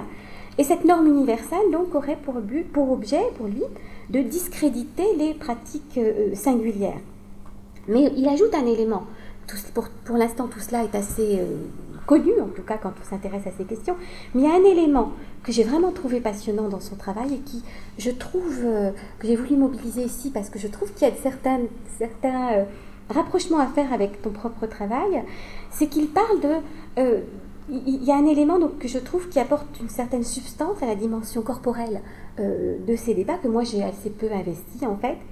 Il dit que la phobie du communautarisme ou du séparatisme, hein, pour reprendre les mots actuels, révélerait en creux finalement la nostalgie de ce qu'il appelle la communauté perdue. Et la croyance erronée, hein, euh, d'après lui, dans le fait qu'elle serait à l'œuvre de façon spontanée chez l'autre, chez le minoritaire. Et donc ces groupes minoritaires, en l'espèce les musulmans euh, visibles, disposeraient d'une ressource absolument redoutable, l'affinité non pas élective, mais euh, naturel. Là, je le cite. là, j'ai reformulé en fait ce qu'il dit, mais là, je vais le citer. S'exprime alors la blessure de voir la fraternité en acte chez ceux qu'on infériorise, puisqu'ils sont démunis de tout et viennent chercher l'hospitalité. Or, cette fraternité, elle, est, euh, elle, a, elle a une dimension fondamentalement organique, puisque c'est un élément qui donne corps, substance à l'unité du corps politique. Donc il y a une, une, sorte d'affinité euh, élective entre ces, ces, notions. Et, le débat, bien sûr, il ne s'exprime jamais dans ces termes-là. On n'exprime pas euh, dans ces termes-là, même si l'horreur euh, que suscite la vision du foulard est perceptible, elle est rarement énoncée de la sorte. Donc, on, met toujours en avant la nécessité de constituer des citoyens autonomes qui seraient affranchis, affranchis de la gang que, constituent les appartenances, euh, les allégeances communautaires. Et Simon, il dit à ce sujet que représente ce supposé communautarisme, sinon la capacité spontanée des immigrés à s'organiser? Et cela renvoie à ce que tu dis à la fin de ton article, pour ceux qui ne l'ont pas lu. Euh, euh, donc Ouria cite Anna Arendt, qui dit que la visibilité pose souci dans la mesure où elle rendrait possible pour les minorités la possibilité de se reconnaître et de se constituer en communauté. Et donc de constituer peut-être une communauté dotée d'un pouvoir politique, économique, et, etc. Donc c'est le dernier réductionnisme qui me paraît ici intéressant à, mobiliser, c'est-à-dire que l'invisibilisation de la femme voilée, c'est l'invisibilisation de l'islam, de l'espace de la citoyenneté politique, puisque l'espace public, hein, si on se rapporte à, la définition d'Abermas, c'est un espace de réalisation de la participation politique à partir d'un de, à partir de discussions euh, contraires, contradictoires. Donc finalement, c'est comme ça qu'on peut peut-être euh, saisir l'enjeu ou les luttes de visibilité de l'espace public, puisque l'espace public pour Habermas, c'est ce, qui, euh, ce qui normalise le dissemblable, il y aurait la nécessité de contester la visibilité de, certains acteurs pour les maintenir dans une altérité indépassable. Voilà, c'est les éléments que, je voulais mettre en avant et que par rapport à la que, suscite en moi la lecture de, euh, extrêmement de, ton article que j'ai trouvé extrêmement foisonnant du point de vue des idées. Je vous remercie euh, beaucoup euh, de, cette discussion déjà bien ouverte, hein, l'exposé de l'article et puis la manière dont Fatiha tu, tu l'as lu et rentre. puis les questions que posait aussi euh, euh pendant euh, son, mhm. exposé. Donc ça ouvre, à mon avis, beaucoup de questions et donc moi je vous remercie beaucoup et je vais sans plus tarder bah, ouvrir le débat. Je vous demanderai de vous présenter comme ça pour notre, nos intervenantes. Je suis Isabelle Jean, je suis sociologue et euh, en fait, je débarque complètement dans la question. J'ai travaillé euh, longtemps euh, au Brésil, en Amérique latine, en fait, sur les politiques sociales. Donc la question du religieux aussi est apparue, parce que ben, à la fois ça occupait une place, énorme, place énorme, et aussi comme, comme forme d'affiliation, on va dire, dans le milieu populaire. On peut dire ça un peu comme ça, globalement, sans entrer dedans. Hum, mais en fait, donc j'avais pas eu l'occasion de lire l'article avant, donc vraiment je débarque, et en fait je suis presque surprise par l'issue de la discussion, à vrai dire. Parce qu'en parce qu'en fait, finalement, on arrive à se dire, ben, avec cette histoire, enfin, je, commence par la fin, euh, de l'altérité indépassable, que finalement, euh, sur l'idéologisation ou l'exagération en fait, de la différence justement pour construire euh, les groupes religieux comme étant, construire les, femmes donc, qui visiblement appartiennent à l'islam comme un groupe de laquelle il ne faudrait pas s'approcher ou qui constituerait, qui constituerait une menace ou quelque chose, en fait comme une manière ou comme une stratégie pour éviter aussi qu'il y ait euh, des groupes de pouvoir qui peuvent se reconnaître entre eux ou qui peuvent constituer une vraie euh, force politique. Alors, au début, moi, je m'étais dit que dans la discussion, on allait beaucoup plus aller dans le sens de, en fait, de l'élimination, on va dire, de la discussion politique et de la prévalence de la morale, ce qui est aussi un des aspects qui est, venu un peu dans la discussion. Et du coup, euh, à la fin, en fait, je me pose la question surtout sur l'articulation avec la question de l'universalisme. Parce que si, du coup, on suivrait cette interprétation que, en fait, c'est une façon aussi de neutraliser l'émergence du, on va dire, du pouvoir, hein, pour euh, euh, faciliter, pour simplifier. Euh, donc, du coup, quelque part aussi, enfin, moi j'y vois une, sorte de. je ne sais pas si on peut appeler ça un dérive, dérive mais une forme de dérive d'un discours moralisateur qui en fait euh, élimine aussi toute discussion politique. Enfin, je dis ça aussi, j'explique justement du contexte du Brésil, là d'où je viens, enfin, je suis arrivée il n'y a pas très très longtemps, justement au moment où Bolsonaro est arrivé au pouvoir. Euh, en fait, c'est l'idée d'éliminer complètement quelconque débat politique, et dès lors qu'on a quelconque pensée critique, on est mis dans un camp ou dans l'autre, et tout est ramené sur le plan de la morale. Et en arrivant ici, ça fait même pas deux ans, ben, je vois des dynamiques qui ressemblent drôlement. Alors je, trouve ça assez effrayant. Donc euh, je vous renvoie un peu la balle. Peut-être qu'il y a des choses que j'ai ratées ou que j'ai pas compris, je ne sais pas. Donc euh, voilà. Je pense que c'est tout l'objet d'un discours critique en fait. C'est-à-dire que euh, ce que je disais justement, c'est au contraire de sortir de cette, de cette idée-là que le débat, déjà, serait religieux, enfin, véritablement, ce serait un débat religieux sur euh, ce que signifierait euh, l'islam, euh, etc. Mais qu'il y a quelque chose qui relève, parce que vous savez, la logique de la, de racialisation et qui est tout simplement absolument pas mise. C'est juste the elephant in the room, quoi. C'est vraiment ça. Hein. C'est cette, idée-là. Mais c'est beaucoup plus de. En tout cas, pour, pour ma part, en fait, il y a quand même. Il y a un. Enfin, il y a, c'est pas simplement décortiquer un regard. C'est pas simplement euh, démontrer qu'il y a bien phobie. Enfin, euh, bon, après tout, on peut vite le, comprendre, euh, etc.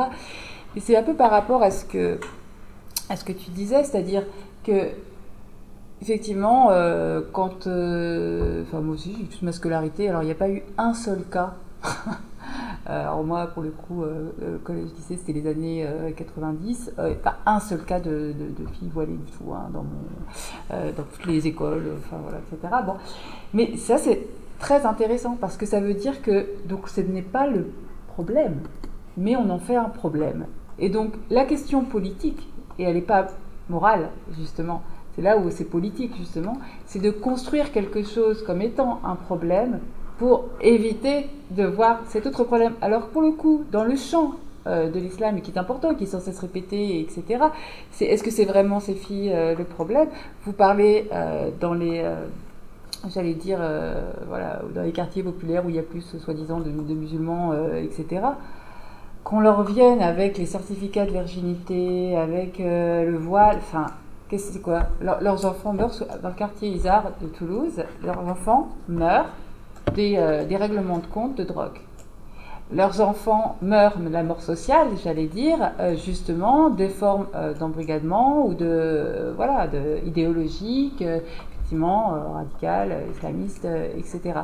Donc finalement, on fait de ces quelques cas, mais ça c'est intéressant, ça, c'est une forme de racialisation. C'est pour ça qu'il faut l'énoncer, d'une certaine façon. C'est de la racialisation parce que quand on voit une femme musulmane, on croit effectivement qu'elle va en contaminer 50. C'est épidémique, hein, c'est une épidémie, hein, c'est vraiment ça. Elle va en contaminer 50. C'est-à-dire jamais une. Et puis on croit que derrière elle, il y a 10 frères, 10 sœurs, enfin, pas 10 sœurs, 10, oncles. Il y a toute la parentèle masculine qui est là. Euh, et c'est pareil sur le phénomène migratoire. Tout ça lié en fait. Il y a une congruence. De la, c'est, vraiment le fantasme du nombre pour euh, tout ce qui touche au supposé étranger. Vous voyez pas simplement une femme, c'est une femme qui fait plein de bébés Hein, qui vont être comme elle, et qui en même temps a toute une fratrie, une communauté, là ils sont 20, euh, famille élargie, c'est le fantasme du nombre, ça c'est très important, c'est la, population toujours excédentaire. Quand vous apparaissez, vous apparaissez comme toujours comme une population. C'est de la biopolitique, c'est une gestion, de, donc du coup c'est la gestion de population. Et donc c'est pour ça qu'il faut bloquer la femme euh, qui est même toute seule au restaurant ou sur sa plage, etc. Parce que si c'est ça, ça va être l'invasion. Donc c'est pour ça que c'est pas simplement une question morale, c'est politique parce que c'est dénoncer des logiques justement de répudiation sociale, c'est-à-dire répudiation sociale et politique. On les empêche de se présenter, euh, euh, c'est politique, tout ça, c'est des accès tout simplement à la vie politique civile, citoyenne, euh, etc. Il y a eu des formes de déscolarisation de ces jeunes filles. elles ne peuvent pas se présenter à des élections cantonales pour le cas de de son nom, euh, dans le Vaucluse, etc. Donc c'est politique, c'est pas simplement moral. Enfin, c'est une question morale aussi, évidemment, parce que c'est des goûts, etc. Mais c'est pas enfin, c'est même, je veux dire, c'est même le, c'est pas l'objet premier, mais si la question de la dignité, évidemment, euh, ressort, ressort pleinement. En fait, c'est finalement, c'est des corps empêchés, en tous les sens du terme des zones de circuler euh, à tous les sens du terme, euh, dans les mobilités aussi bien, j'allais dire, euh, urbaines, etc., géographiques, que des mobilités professionnelles. Hein, c'est ce que je dis à la fin. dans des mobilités aussi politiques en termes d'accès à des compétences et à des, à des, à des charges, des offices politiques, comme maire, comme représentante euh, du peuple, en, en, France, comme euh, député, euh, etc.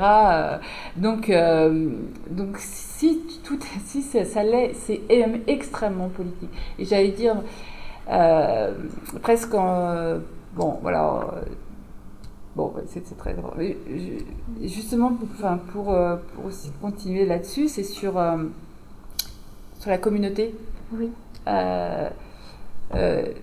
Mais en fait, enfin, je trouve ça assez juste ce que dit Patrick Simon. C'est lui qui l'a fait avec le communautaire. Ah non, je confonds. Son communautarisme. Non, non, c'est pas lui. Oui, oui, je confonds. non, il y a une forme de mélancolie raciale. C'est sur la perte de la communauté. Oui, oui. C'est la mélancolie raciale. C'est-à-dire qu'effectivement, il y a cette idée-là très forte que, euh, enfin, c'est un travail euh, que j'ai euh, en cours sur la mélancolie raciale là-dessus. C'est cette idée-là, effectivement, que il faut, se, il faut désaffilier de sa famille, etc. Il faut prendre comme famille hein, le papa, la maman, c'est la République. C'est vraiment ça. Et c'est très intéressant au niveau des mobilisations politiques contre les violences policières, que ce soit les sœurs qui prennent en charge, les mamans qui prennent en charge, c'est-à-dire que ce sont des qui deviennent des signifiants politiques. C'est-à-dire que la parenté, la structure même de la parenté, deviennent des signifiants mobilisateurs euh, politiquement. Parce que justement, à qui est-ce qu'on a dénié le droit de faire famille? À qui est-ce qu'on a dénié le droit de l'amour familial, de l'amour des autres, de l'amour du soin des autres? C'est justement, ça fait partie de la racialisation que de dire que ces personnes-là, bah, sont bons pour. Euh, c'est la séparation des familles. C'est pareil. C'est ça que la question postcoloniale, est très importante là-dessus, parce que c'est un trope. C'est vraiment un trope, euh, j'allais dire, euh, de la euh, colonialité, un trope racial, que de considérer que certaines personnes qui appartiennent à un type de population seraient de mauvais parents, n'ont pas le droit à l'enfance, ou à l'inverse sont des grands enfants, ce que j'appelle l'infantilisme méthodologique, c'est ça. C'est-à-dire que ce sont, euh, on considère à la fois que ce sont des enfants et en même temps on dénie à ces enfants le droit d'être des enfants. Bon, les de Bouna qui courent, enfin, qui reviennent du football, vous avez plein plein de cas euh, comme ça. Euh, la, criminalisation des enfants, le fait que, pour plein, plein de plein d'autres raisons. Donc cette question-là de la fraternité, elle est, elle est, elle est, très, elle est très importante dans les, encore une fois, dans le, là on est dans le, pas qu'une théorie des représentations en fait, ou une théorie des mentalités, euh, si vous voulez. C'est vraiment, il faut, enfin moi je, suis focalienne hein, dans la manière de, faire aussi. C'est des discours, c'est-à-dire véritablement aussi comment, comment les, représentations innervent des, euh, des, pratiques et toute une, voilà, tout un champ de réglementation euh, et, de, et, normes. justement, ces représentations, en fait, est-ce qu'elles sont pas moi je vois plusieurs, euh, plusieurs niveaux, pas pour les, euh, plusieurs plusieurs euh, mises en situation. premièrement, la, la, singularité en fait des populations, la manière de traiter de façon singulière et violente ces populations parce que elle porterait le voile parce que les gens crieraient dans la rue dans les caves, euh, qui seraient en fait euh, voilà, dirigés euh, vers certaines populations dont on situerait certaines caractéristiques, etc. Est-ce qu'elle n'est pas révélatrice, pas, pas, en réduisant ça, aussi d'un processus, un processus en fait classique de, de, construction ou d'évolution en fait d'un imaginaire euh, collectif qui est lié à une certaine idée de la République, à continuer à s'accrocher à un mythe de l'égalité apporté par la Révolution française. Et du, coup cette, la, la population issues euh, des ex-colonies, pas n'importe laquelle, notamment celle euh, qui pratique euh, l'islam, notamment, serait en gros révélatrice de, de, ces dynamiques sociales et de la construction de ces imaginaires collectifs. Et donc de construire voilà, l'identité française par rapport à l'altérité. Donc ça, c'est quelque chose d'assez classique. Mais après, il s'agit de femmes. Hmm. ce que je trouve intéressant, c'est qu'il s'agit de femmes. Et donc, du coup, euh, là, euh, étant donné qu'il s'agit de femmes, euh, finalement, quand, tu as évoqué les, jupes longues qu'on mesure, etc., il n'y a pas très longtemps, c'était les jupes trop courtes. Ou les décolletés trop. Ça va avec. Hein. Voilà. Et donc, là, du coup, moi, je dirais donc le risque que certaines populations minorées se mettent en résistance par rapport à là, il y a aussi le danger des femmes. Mhm. Étant donné qu'on est toujours en train de contrôler le corps des femmes, où elles sont trop habillées ou elles ne sont pas assez habillées. Moi, je suis à chaque fois euh, impressionnée euh, par euh, le contrôle permanent et aussi de, certaines femmes à ce genre de, valeurs et de ne pas prendre de recul et qu'il n'y ait pas de façon spontanée une solidarité voilà, euh, entre les femmes. Et du coup, qu'est-ce que ça dit aussi de, notre société euh, euh, donc, où les valeurs, pas seulement les hommes, où les valeurs masculines prédominent Je pense que là, ça, ça, complexifie encore plus en fait l'analyse. Voilà, et, du coup, si on se réfère, par exemple, enfin, moi, j'ai vécu euh, à une époque où, la, question n'était pas euh, le, dit communautarisme, mais plutôt des gens qui demandaient euh, l'égalité, en fait. qui demandaient, voilà, les femmes ne se voilaient pas, il y avait très peu de femmes qui se voilaient, des jeunes qui se voilaient, etc. Et donc les gens descendaient dans la rue pour, pour, pour demander une certaine égalité. Et donc, à partir du moment où où cette, euh, ces mouvements-là, en fait, n'étaient pas euh, euh, reconnus, bon, il y a eu d'autres formes d'expression. je ne dis pas que ça justifie, etc., mais c'est la diversité, en fait, des formes de résistance, des formes de, survie, etc., qui se sont exprimées. Mais, mais du coup, voilà, moi, ce que je vois dans, quand on parle de, processus en fait euh, de racialisation, effectivement, enfin, ce sont, moi je suis assez d'accord, ce sont effectivement de processus de racialisation. Après, la question qui se pose, c'est euh, comment est-ce que euh, les, gens, enfin, les personnes qui s'emparent en fait de ces, de ces signaux, enfin, de ces signes, de ces caractéristiques, etc., euh, les mobilise pour euh, revendiquer, pour euh, entrer en résistance, mais une résistance qui n'est pas forcément celle qu'on présente, qui est celle de s'enfermer, mais au contraire de la question de la pluralité, etc. voilà, et, quand on. Enfin, moi, j'ai surtout donc, travaillé en Amérique latine.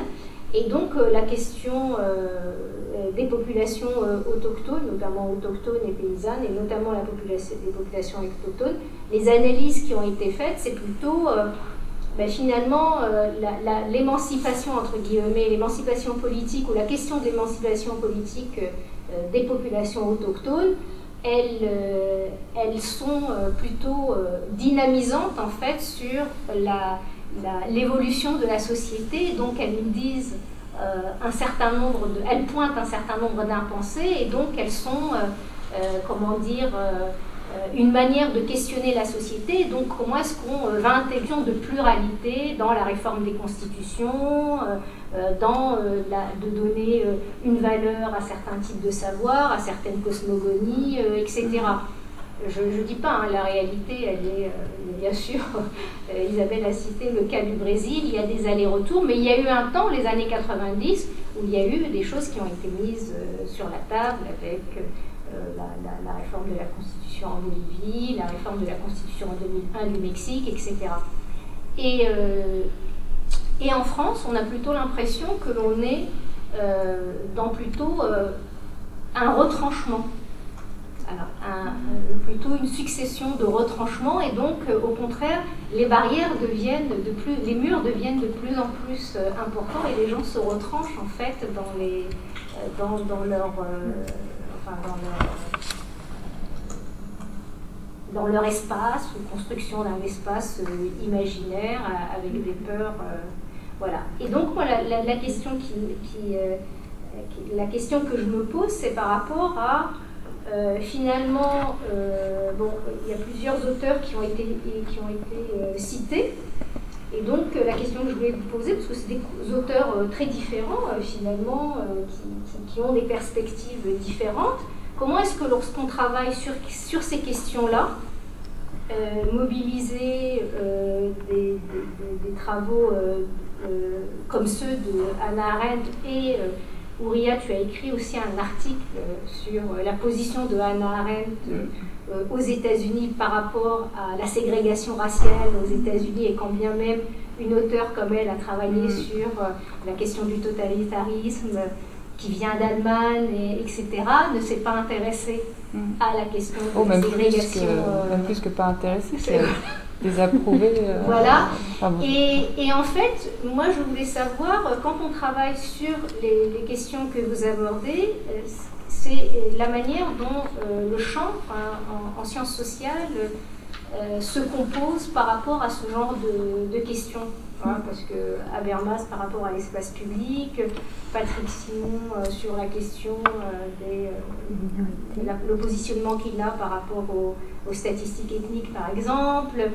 Et, et moi, c'est pas forcément des gens que je vois.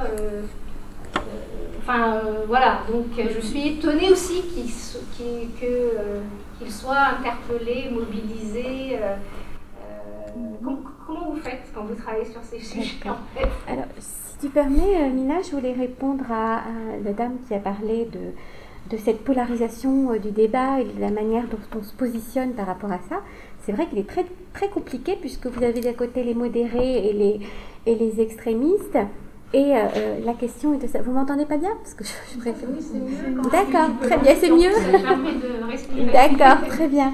Et la question est de savoir euh, comment on se positionne par rapport à ça. Alors, je vous répondrai tout simplement en vous donnant, en vous illustrant ce, ce fait-là. Moi, ce qui me frappe, si vous voulez, dans ces sujets-là, c'est que parfois on invite un sociologue qui travaille sur ces questions religieuses et on va lui demander par rapport, puisque notre propos porte sur la question du voile. Alors finalement, dans l'islam, est-ce que c'est autorisé ou pas de porter le foulard? Et en fait, il y a très peu de gens qui arrivent à dire, mais peu importe, moi j'ai mon opinion là-dessus, si je suis musulman par exemple, j'ai mon opinion, mais là n'est pas la question. En tant que sociologue, la question que je me pose, c'est est-ce qu'il y a possibilité d'avoir une, une manière, des manières plurielles d'être musulman d'être chrétien, d'être, d'être euh, athée, est-ce qu'on peut admettre une pluralisation des appartenances et des rapports à la foi? Pour dire les choses crûment, on a le droit d'être un réactionnaire. On a le droit. Et on peut aussi s'opposer aux, aux dits réactionnaires, qu'on peut qualifier soi-même de réactionnaires ou de fondamentalistes. On a le droit dans le champ des idées, mais précisément, il faut pouvoir les admettre dans, cet espace public qui est l'espace discussionnel de publicisation de, de, la, de, la, de l'opposition avec l'autre. Mais si on le, on le pourchasse partout où il peut être et qu'on l'invisibilise, on n'entre pas dans un débat contradictoire qui est le, je dirais, le, socle de la démocratie. Donc la question est là finalement, c'est pas où vous vous situez dans le, est-ce que vous avez de la sympathie pour les, les, pour les, extrémistes, est-ce que vous êtes euh, euh, complaisant, puisque très souvent les, débats médiatiques hein, euh, tournent autour de ces questions-là. C'est plutôt comment nous on est en tant que, que chercheurs dans une posture de déconstruction de ces thématiques-là. Et, justement, par rapport, j'essaye de faire le lien avec les, différents euh, propos qui ont été euh, tenus par la suite. Tu disais, euh, tu parlais justement ensuite de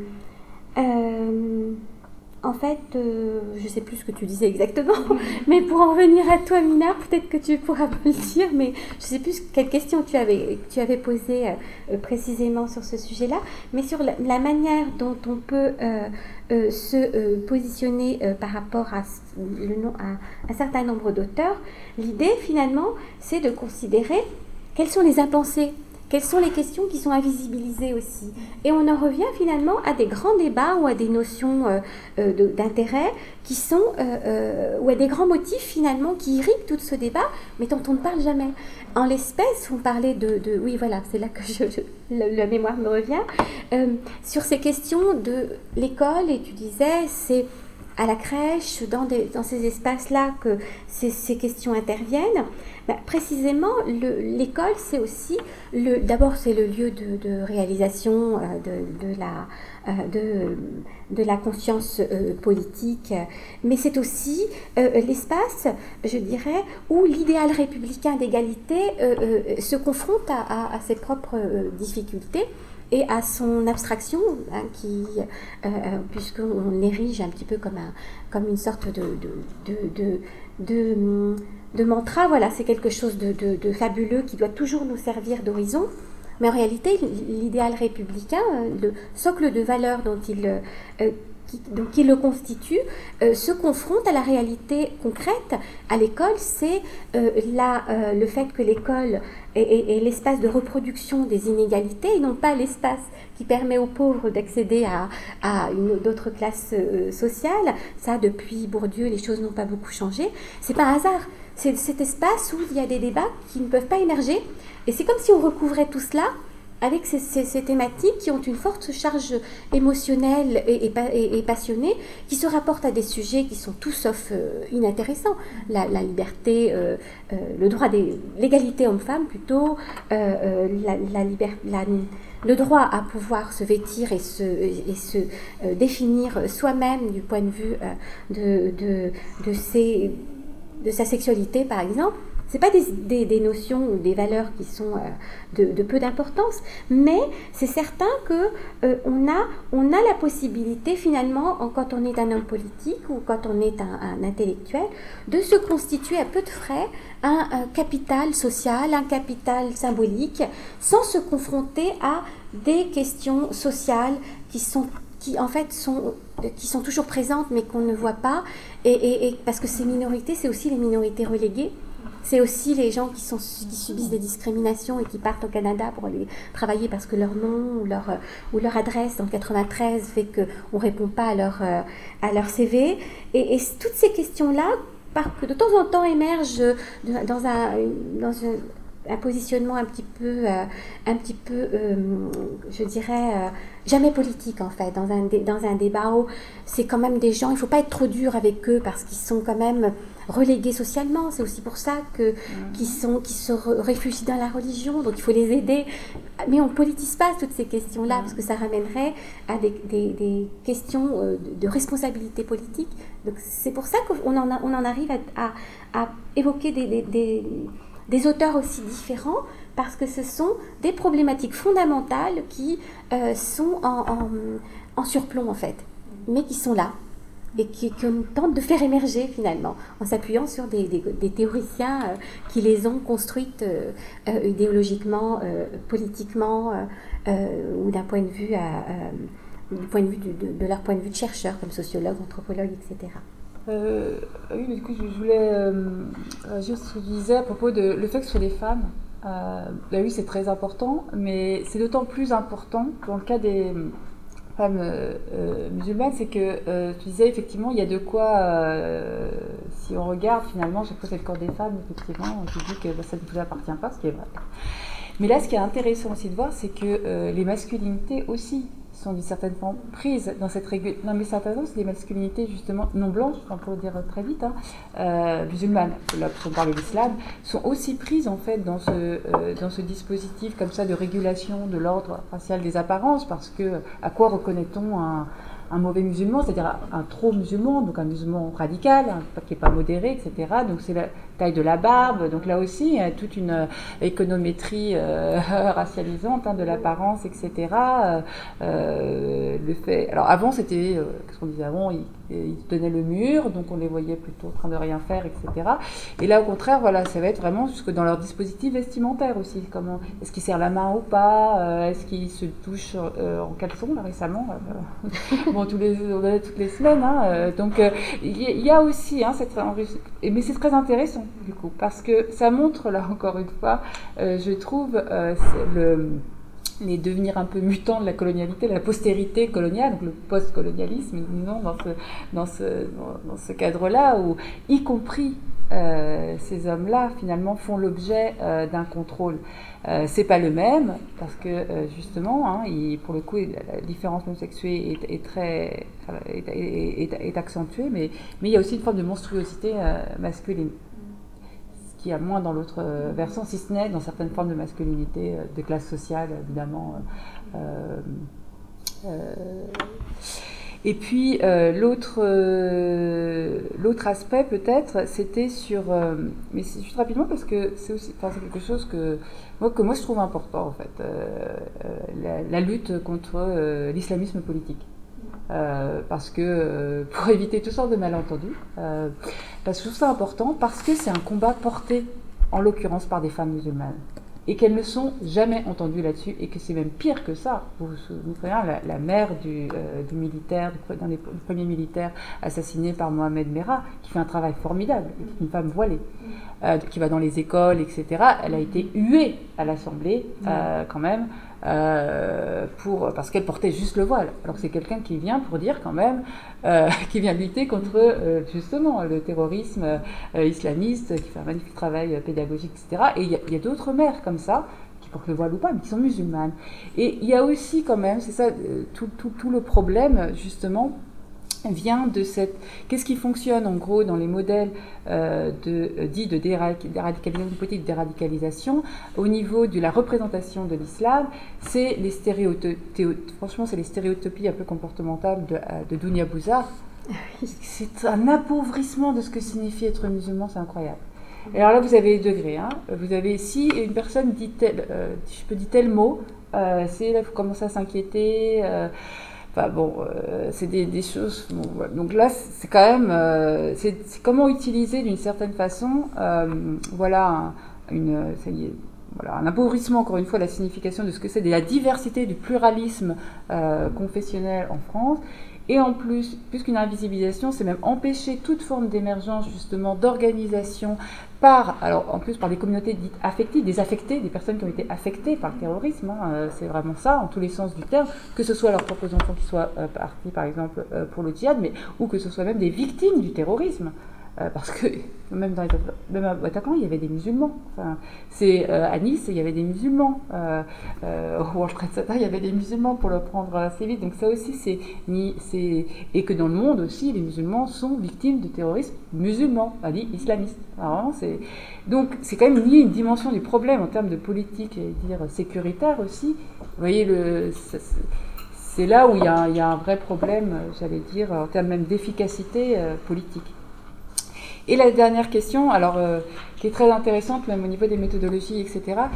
Euh, Arendt, euh, alors Merleau-Ponty un peu, c'est un peu, c'est des auteurs majeurs, disons, mais en réalité, moi j'utilise beaucoup d'épistémologie et d'auteurs dits minoritaires, mais minoritaires justement en ce qui viennent troubler quelque chose de très puissant dans les discours majoritaires, et en l'occurrence c'est Ralph Ellison avec Arendt. Donc pour la question de, de Arendt, oui, effectivement, c'est sur la déségrégation des écoles, et elle refuse que euh, les militaires, la Cour suprême des États-Unis en 54, c'est le fameux arrêté qui euh, lance la déségrégation aux États-Unis, qui est Brown versus Board of Education, euh, donc dans l'Arkansas, et qui décide donc d'envoyer des militaires pour accompagner les jeunes filles, les neuf là, de Little Rock, pour entrer dans le, dans le lycée, etc. Et elle s'oppose radicalement à ça. Elle dit mais non, si on commence à envoyer des militaires, etc. Bon.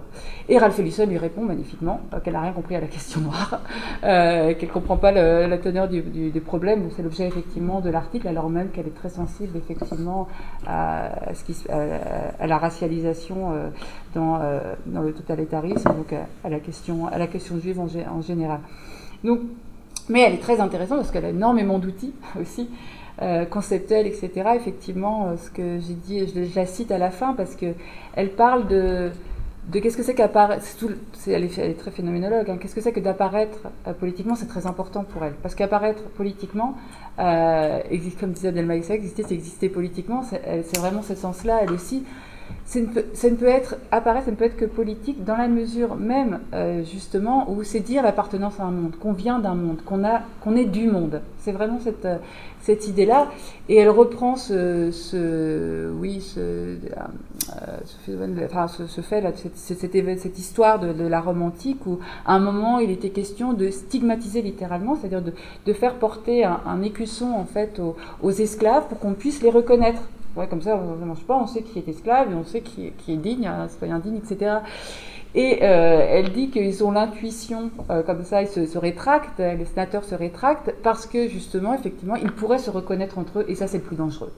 C'est que c'est la constitution des groupes, et, donc il faut au contraire bannir toute forme de type de reconnaissance euh, des, des, des, esclaves. Donc, donc Arendt, voilà, enfin, comme, les, comme Merleau-Ponty, etc., j'utilise beaucoup, mais euh, souvent la question raciale n'est pas évoquée, ou est carrément, effectivement, euh, mal, enfin, voilà, mal, mal, euh, mal, mal comprise, mais tous les, autres, tous les autres auteurs, et c'est pour ça que c'est faire éclater aussi, tout simplement, en philosophie, parce que ça va être la littérature, parce que ça va être tel, tel alors Fanon, psychiatre en l'occurrence, et plus que psychiatre, je pense qu'il a eu 10 000 casquettes à mon avis.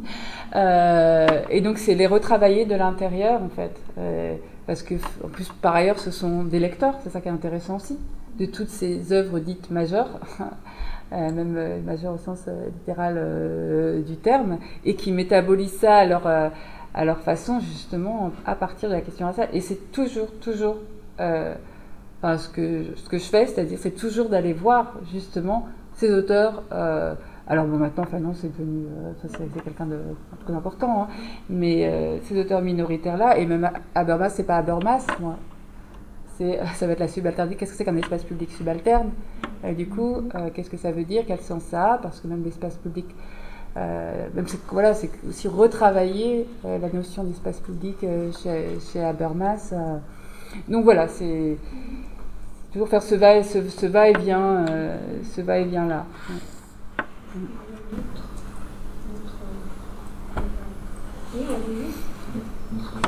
Euh, Bastien Charodeau, je suis doctorant à l'école de droit à Sciences Po. Je travaille sur l'immigration, la frontière franco-italienne, mais le, sujet m'intéresse. Euh, alors, c'est pas du tout une remarque euh, très construite, mais ça me faisait. Je, je, réfléchissais un petit peu à ce que je sais par rapport à, à comment était traité le l'évolution de l'interprétation de la laïcité en France à partir de, enfin dans le droit, donc à partir de 2004, il y a vraiment le, mm. le glissement vers la neutralité des usagers du service public. De, donc on passe à la neutralité de, de l'État à celle des usagers, euh, en l'occurrence les, mm. les, filles à l'école. Euh, et ça, du point de vue juridique, ça a vraiment marqué un, un changement où, qui, qui, arrive jusqu'au Burkini, où euh, les municipalités dans le sud de la France interdisent le port de signes religieux ostentatoires euh, qui porteraient atteinte à la laïcité au nom public. Mm. Donc on a l'usage dans un texte juridique encore de la laïcité pour prohiber en l'occurrence euh, le mm.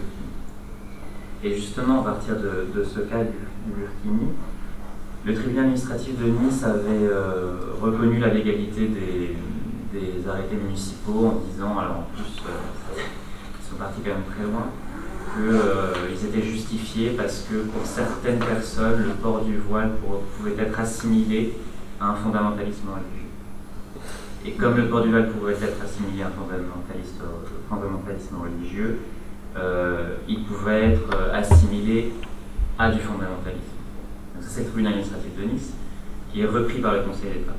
Et là, quelque chose d'un peu différent qui se produit, c'est que le Conseil d'État annule tous les, tous les arrêtés municipaux en disant notamment que ça porte atteinte à la liberté d'aller et venir, mais surtout à la liberté personnelle. Et la liberté personnelle, euh, c'est une liberté qui est reconnue par le Conseil constitutionnel en 88, qui est euh, le droit de ne pas être euh, excessivement euh, contraint socialement dans sa personnalité.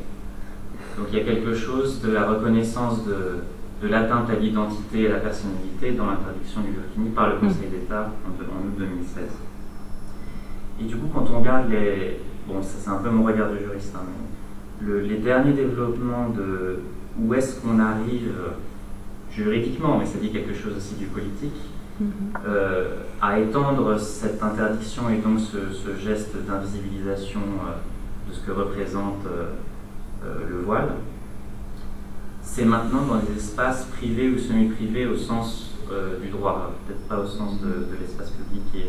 C'est-à-dire qu'aujourd'hui, on est comme, tant que la loi ne change pas, droit la Constitution, arrivé au bout de ce qu'on peut faire dans l'espace public, dans qui est la burqa en fait, mais pas le voile, c'est-à-dire dans les rues, le voile, on peut le porter.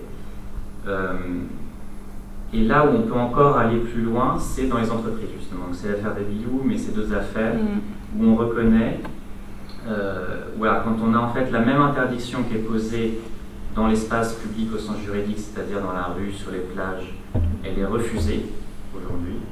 C'est l'exemple du burkini. En revanche, quand elle se produit, évidemment c'est toujours du cas par cas, hein, mais euh, dans un espace, euh, je dis semi-privé parce que privé parce que relevant de l'entreprise et donc euh, de la liberté d'entreprendre et pas de, l'espace public au sens juridique, mais public parce que publiciser c'est bien pour ça que, que souvent c'est des cas de, femmes qui sont licenciées.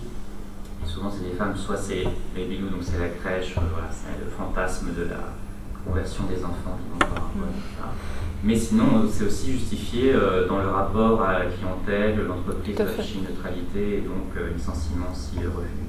Mm. Et ça, ça, ça passe encore. Voilà, mm. c'était un peu, c'était simplement la remarque. Je sais pas trop euh, comment on peut, ce qu'on peut faire avec ça, mais je trouvais en tout cas que c'est assez, assez c'est quelque chose d'assez remarquable. C'est-à-dire qu'il y a, mm. ça, ça, se passe plus dans le, dans le, dans le public public, mais pas dans un, dans espace entre les deux.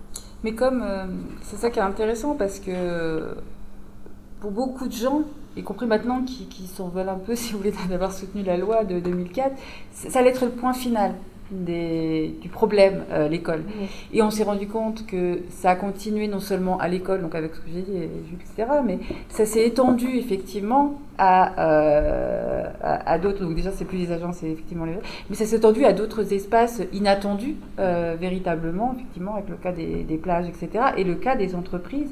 Alors ça, c'est vraiment intéressant. Et effectivement, bon, en plus, c'est tout c'est une saga hein, vers vous, y compris en Belgique, parce que c'est les deux cas, je crois, qui ont été avec Samira. Je me souviens plus, son prénom c'est Samira, mais je me souviens plus de, euh, de son c'est les deux cas où elles reviennent en fait, et elles sont, euh, elles ne l'étaient pas au départ, euh, etc. Enfin, elles n'étaient pas au départ, elles n'étaient pas voilées au départ, et puis ensuite elles, elles reviennent euh, voilées. Effectivement, c'est l'extension en fait de la notion de neutralité aussi. C'est-à-dire, euh, qu'est-ce que c'est qu'être neutre euh, quand on a, quand effectivement on rend un service qui n'est pas simplement du coup un service public. Alors en plus, on a même des entreprises qui n'étaient pas des entreprises d'État, du type euh, la crèche, mais qui a une mission de service public. On a essayé quand même de le rattacher, c'est vraiment ça, hein, à mhm. quelque chose qui serait de l'ordre quand même de la fonction publique, hein, même si ce n'est pas un établissement fonction publique. Et on a effectivement étendu ça à, au service public clientèle, au service à la clientèle dans tout ce qui est de l'ordre effectivement de euh, la bienséance, euh, de euh, donc même pas en termes de marketing, même pas ça, hein, c'est vraiment en termes de, de, de, bienséance et puis de oui voilà d'une forme de, de, tenue si, si, on peut dire. Mais c'est ce qui montre bien que le problème c'est pas la laïcité qui montre, enfin, le fait est que on, voit bien, euh, enfin, je pense que ces femmes n'ont aucun problème avec la laïcité, c'est pas leur, euh, euh, donc c'est bien, il y a quelque chose qui est, qui, qui est, ben voilà, de l'ordre, bah, faut dire ce qu'il y a, c'est du racisme, hein, voilà, c'est une forme de racialisation.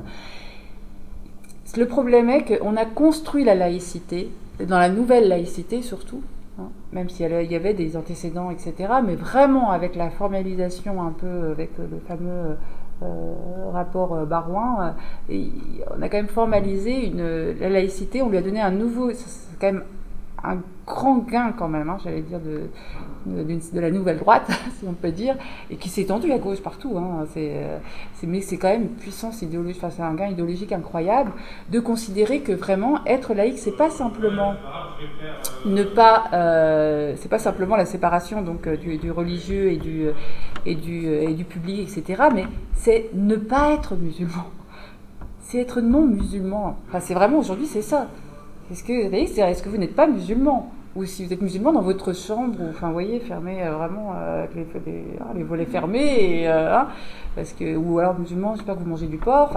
C'est devenu quelque chose. Enfin, c'est enfin, je travaille beaucoup sur Butler et c'est intéressant avec ce qu'elle disait, dont elle, la, la fameuse, le fameux le fameux, euh, la fameuse réglementation dans l'armée américaine pour des homosexuels, euh, Don't Ask, Don't Tell, qui était sous Bill Clinton, etc.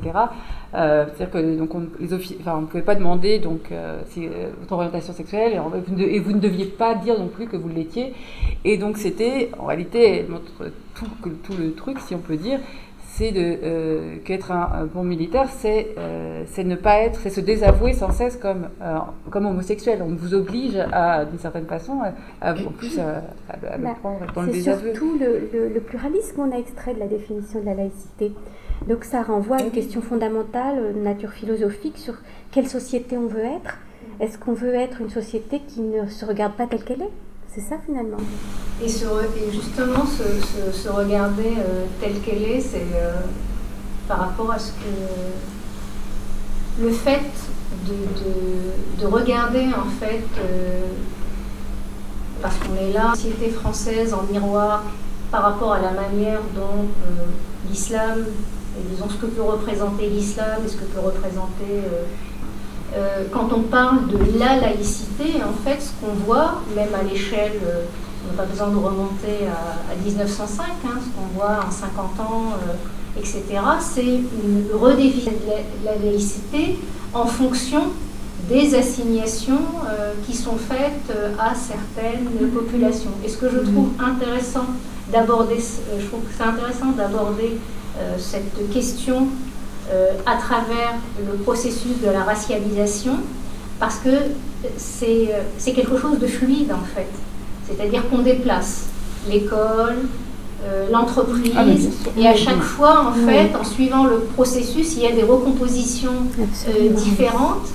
Et, et finalement, à travers la question de la, de la racialisation, je, je, trouve que c'est cette recomposition permanente des assignations qui change en fait de forme. Mm. Et ce qui pouvait être dans les années 80 de deux jeunes filles à Creil euh, qui portaient un foulard, euh, donc euh, qui ont été exclues, on est passé à aussi l'islam des caves, à des minarets pas trop hauts.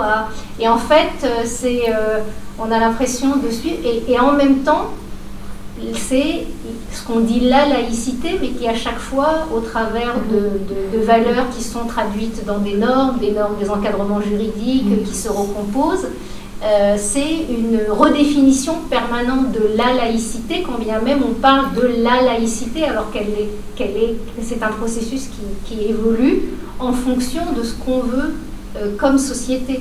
Et, euh, et, je trouve qu'à travers effectivement la question de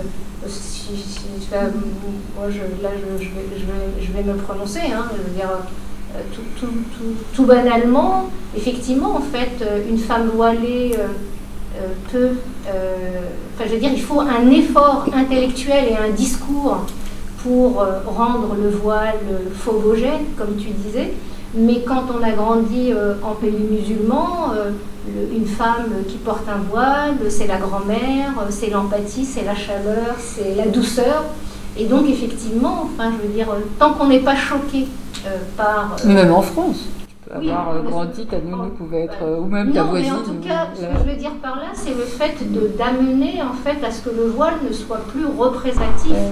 D'une certaine, d'un confort affectif, parce que c'est ça en fait derrière la manière de, le décrire et de le rendre phobogène, c'est de d'éloigner qu'il n'y ait plus cette proximité. Bah, c'est dans ce sens-là. Bien sûr, et donc quand tu as un enfant, effectivement, et la maternelle, c'est intéressant parce que effectivement, un enfant, pourquoi est-ce que ça peut être une épidémie? Parce qu'un enfant peut tout à fait euh, être porté, donc euh, ça peut renvoyer plutôt à quelque chose de chaleureux, et donc il faut surtout pas que la personne ne soit là. Et, euh, mm. et, et du coup, je trouve que analyser en fait ces questions à travers euh, la question de la racialisation, non pas comme catégorie, mais comme processus, euh, ça permet de voir euh, que les assignations se déplacent en fait. C'est pas quelque chose de figé. Et, et, elles se déplacent dans le temps, elles se déplacent géographiquement. Les, différents espaces que vous avez cités sont intéressants parce qu'à chaque fois, on cherche voilà, des, des, raisons, des lieux, des, assignations, des caractéristiques qu'on traque Et donc c'est un peu la traque en fait de, cette, différence, euh, la plus petite qui soit pour... Euh, mhm. euh, voilà, donc moi en tout cas je, je, vous remercie pour cette séance hein, de, de, votre présence et puis de nous avoir présenté votre travail, la lecture critique. Je vous remercie pour votre participation. donc notre prochaine séance aura lieu on avait prévu le 3 novembre, mais en fait on va la déplacer au 10 novembre.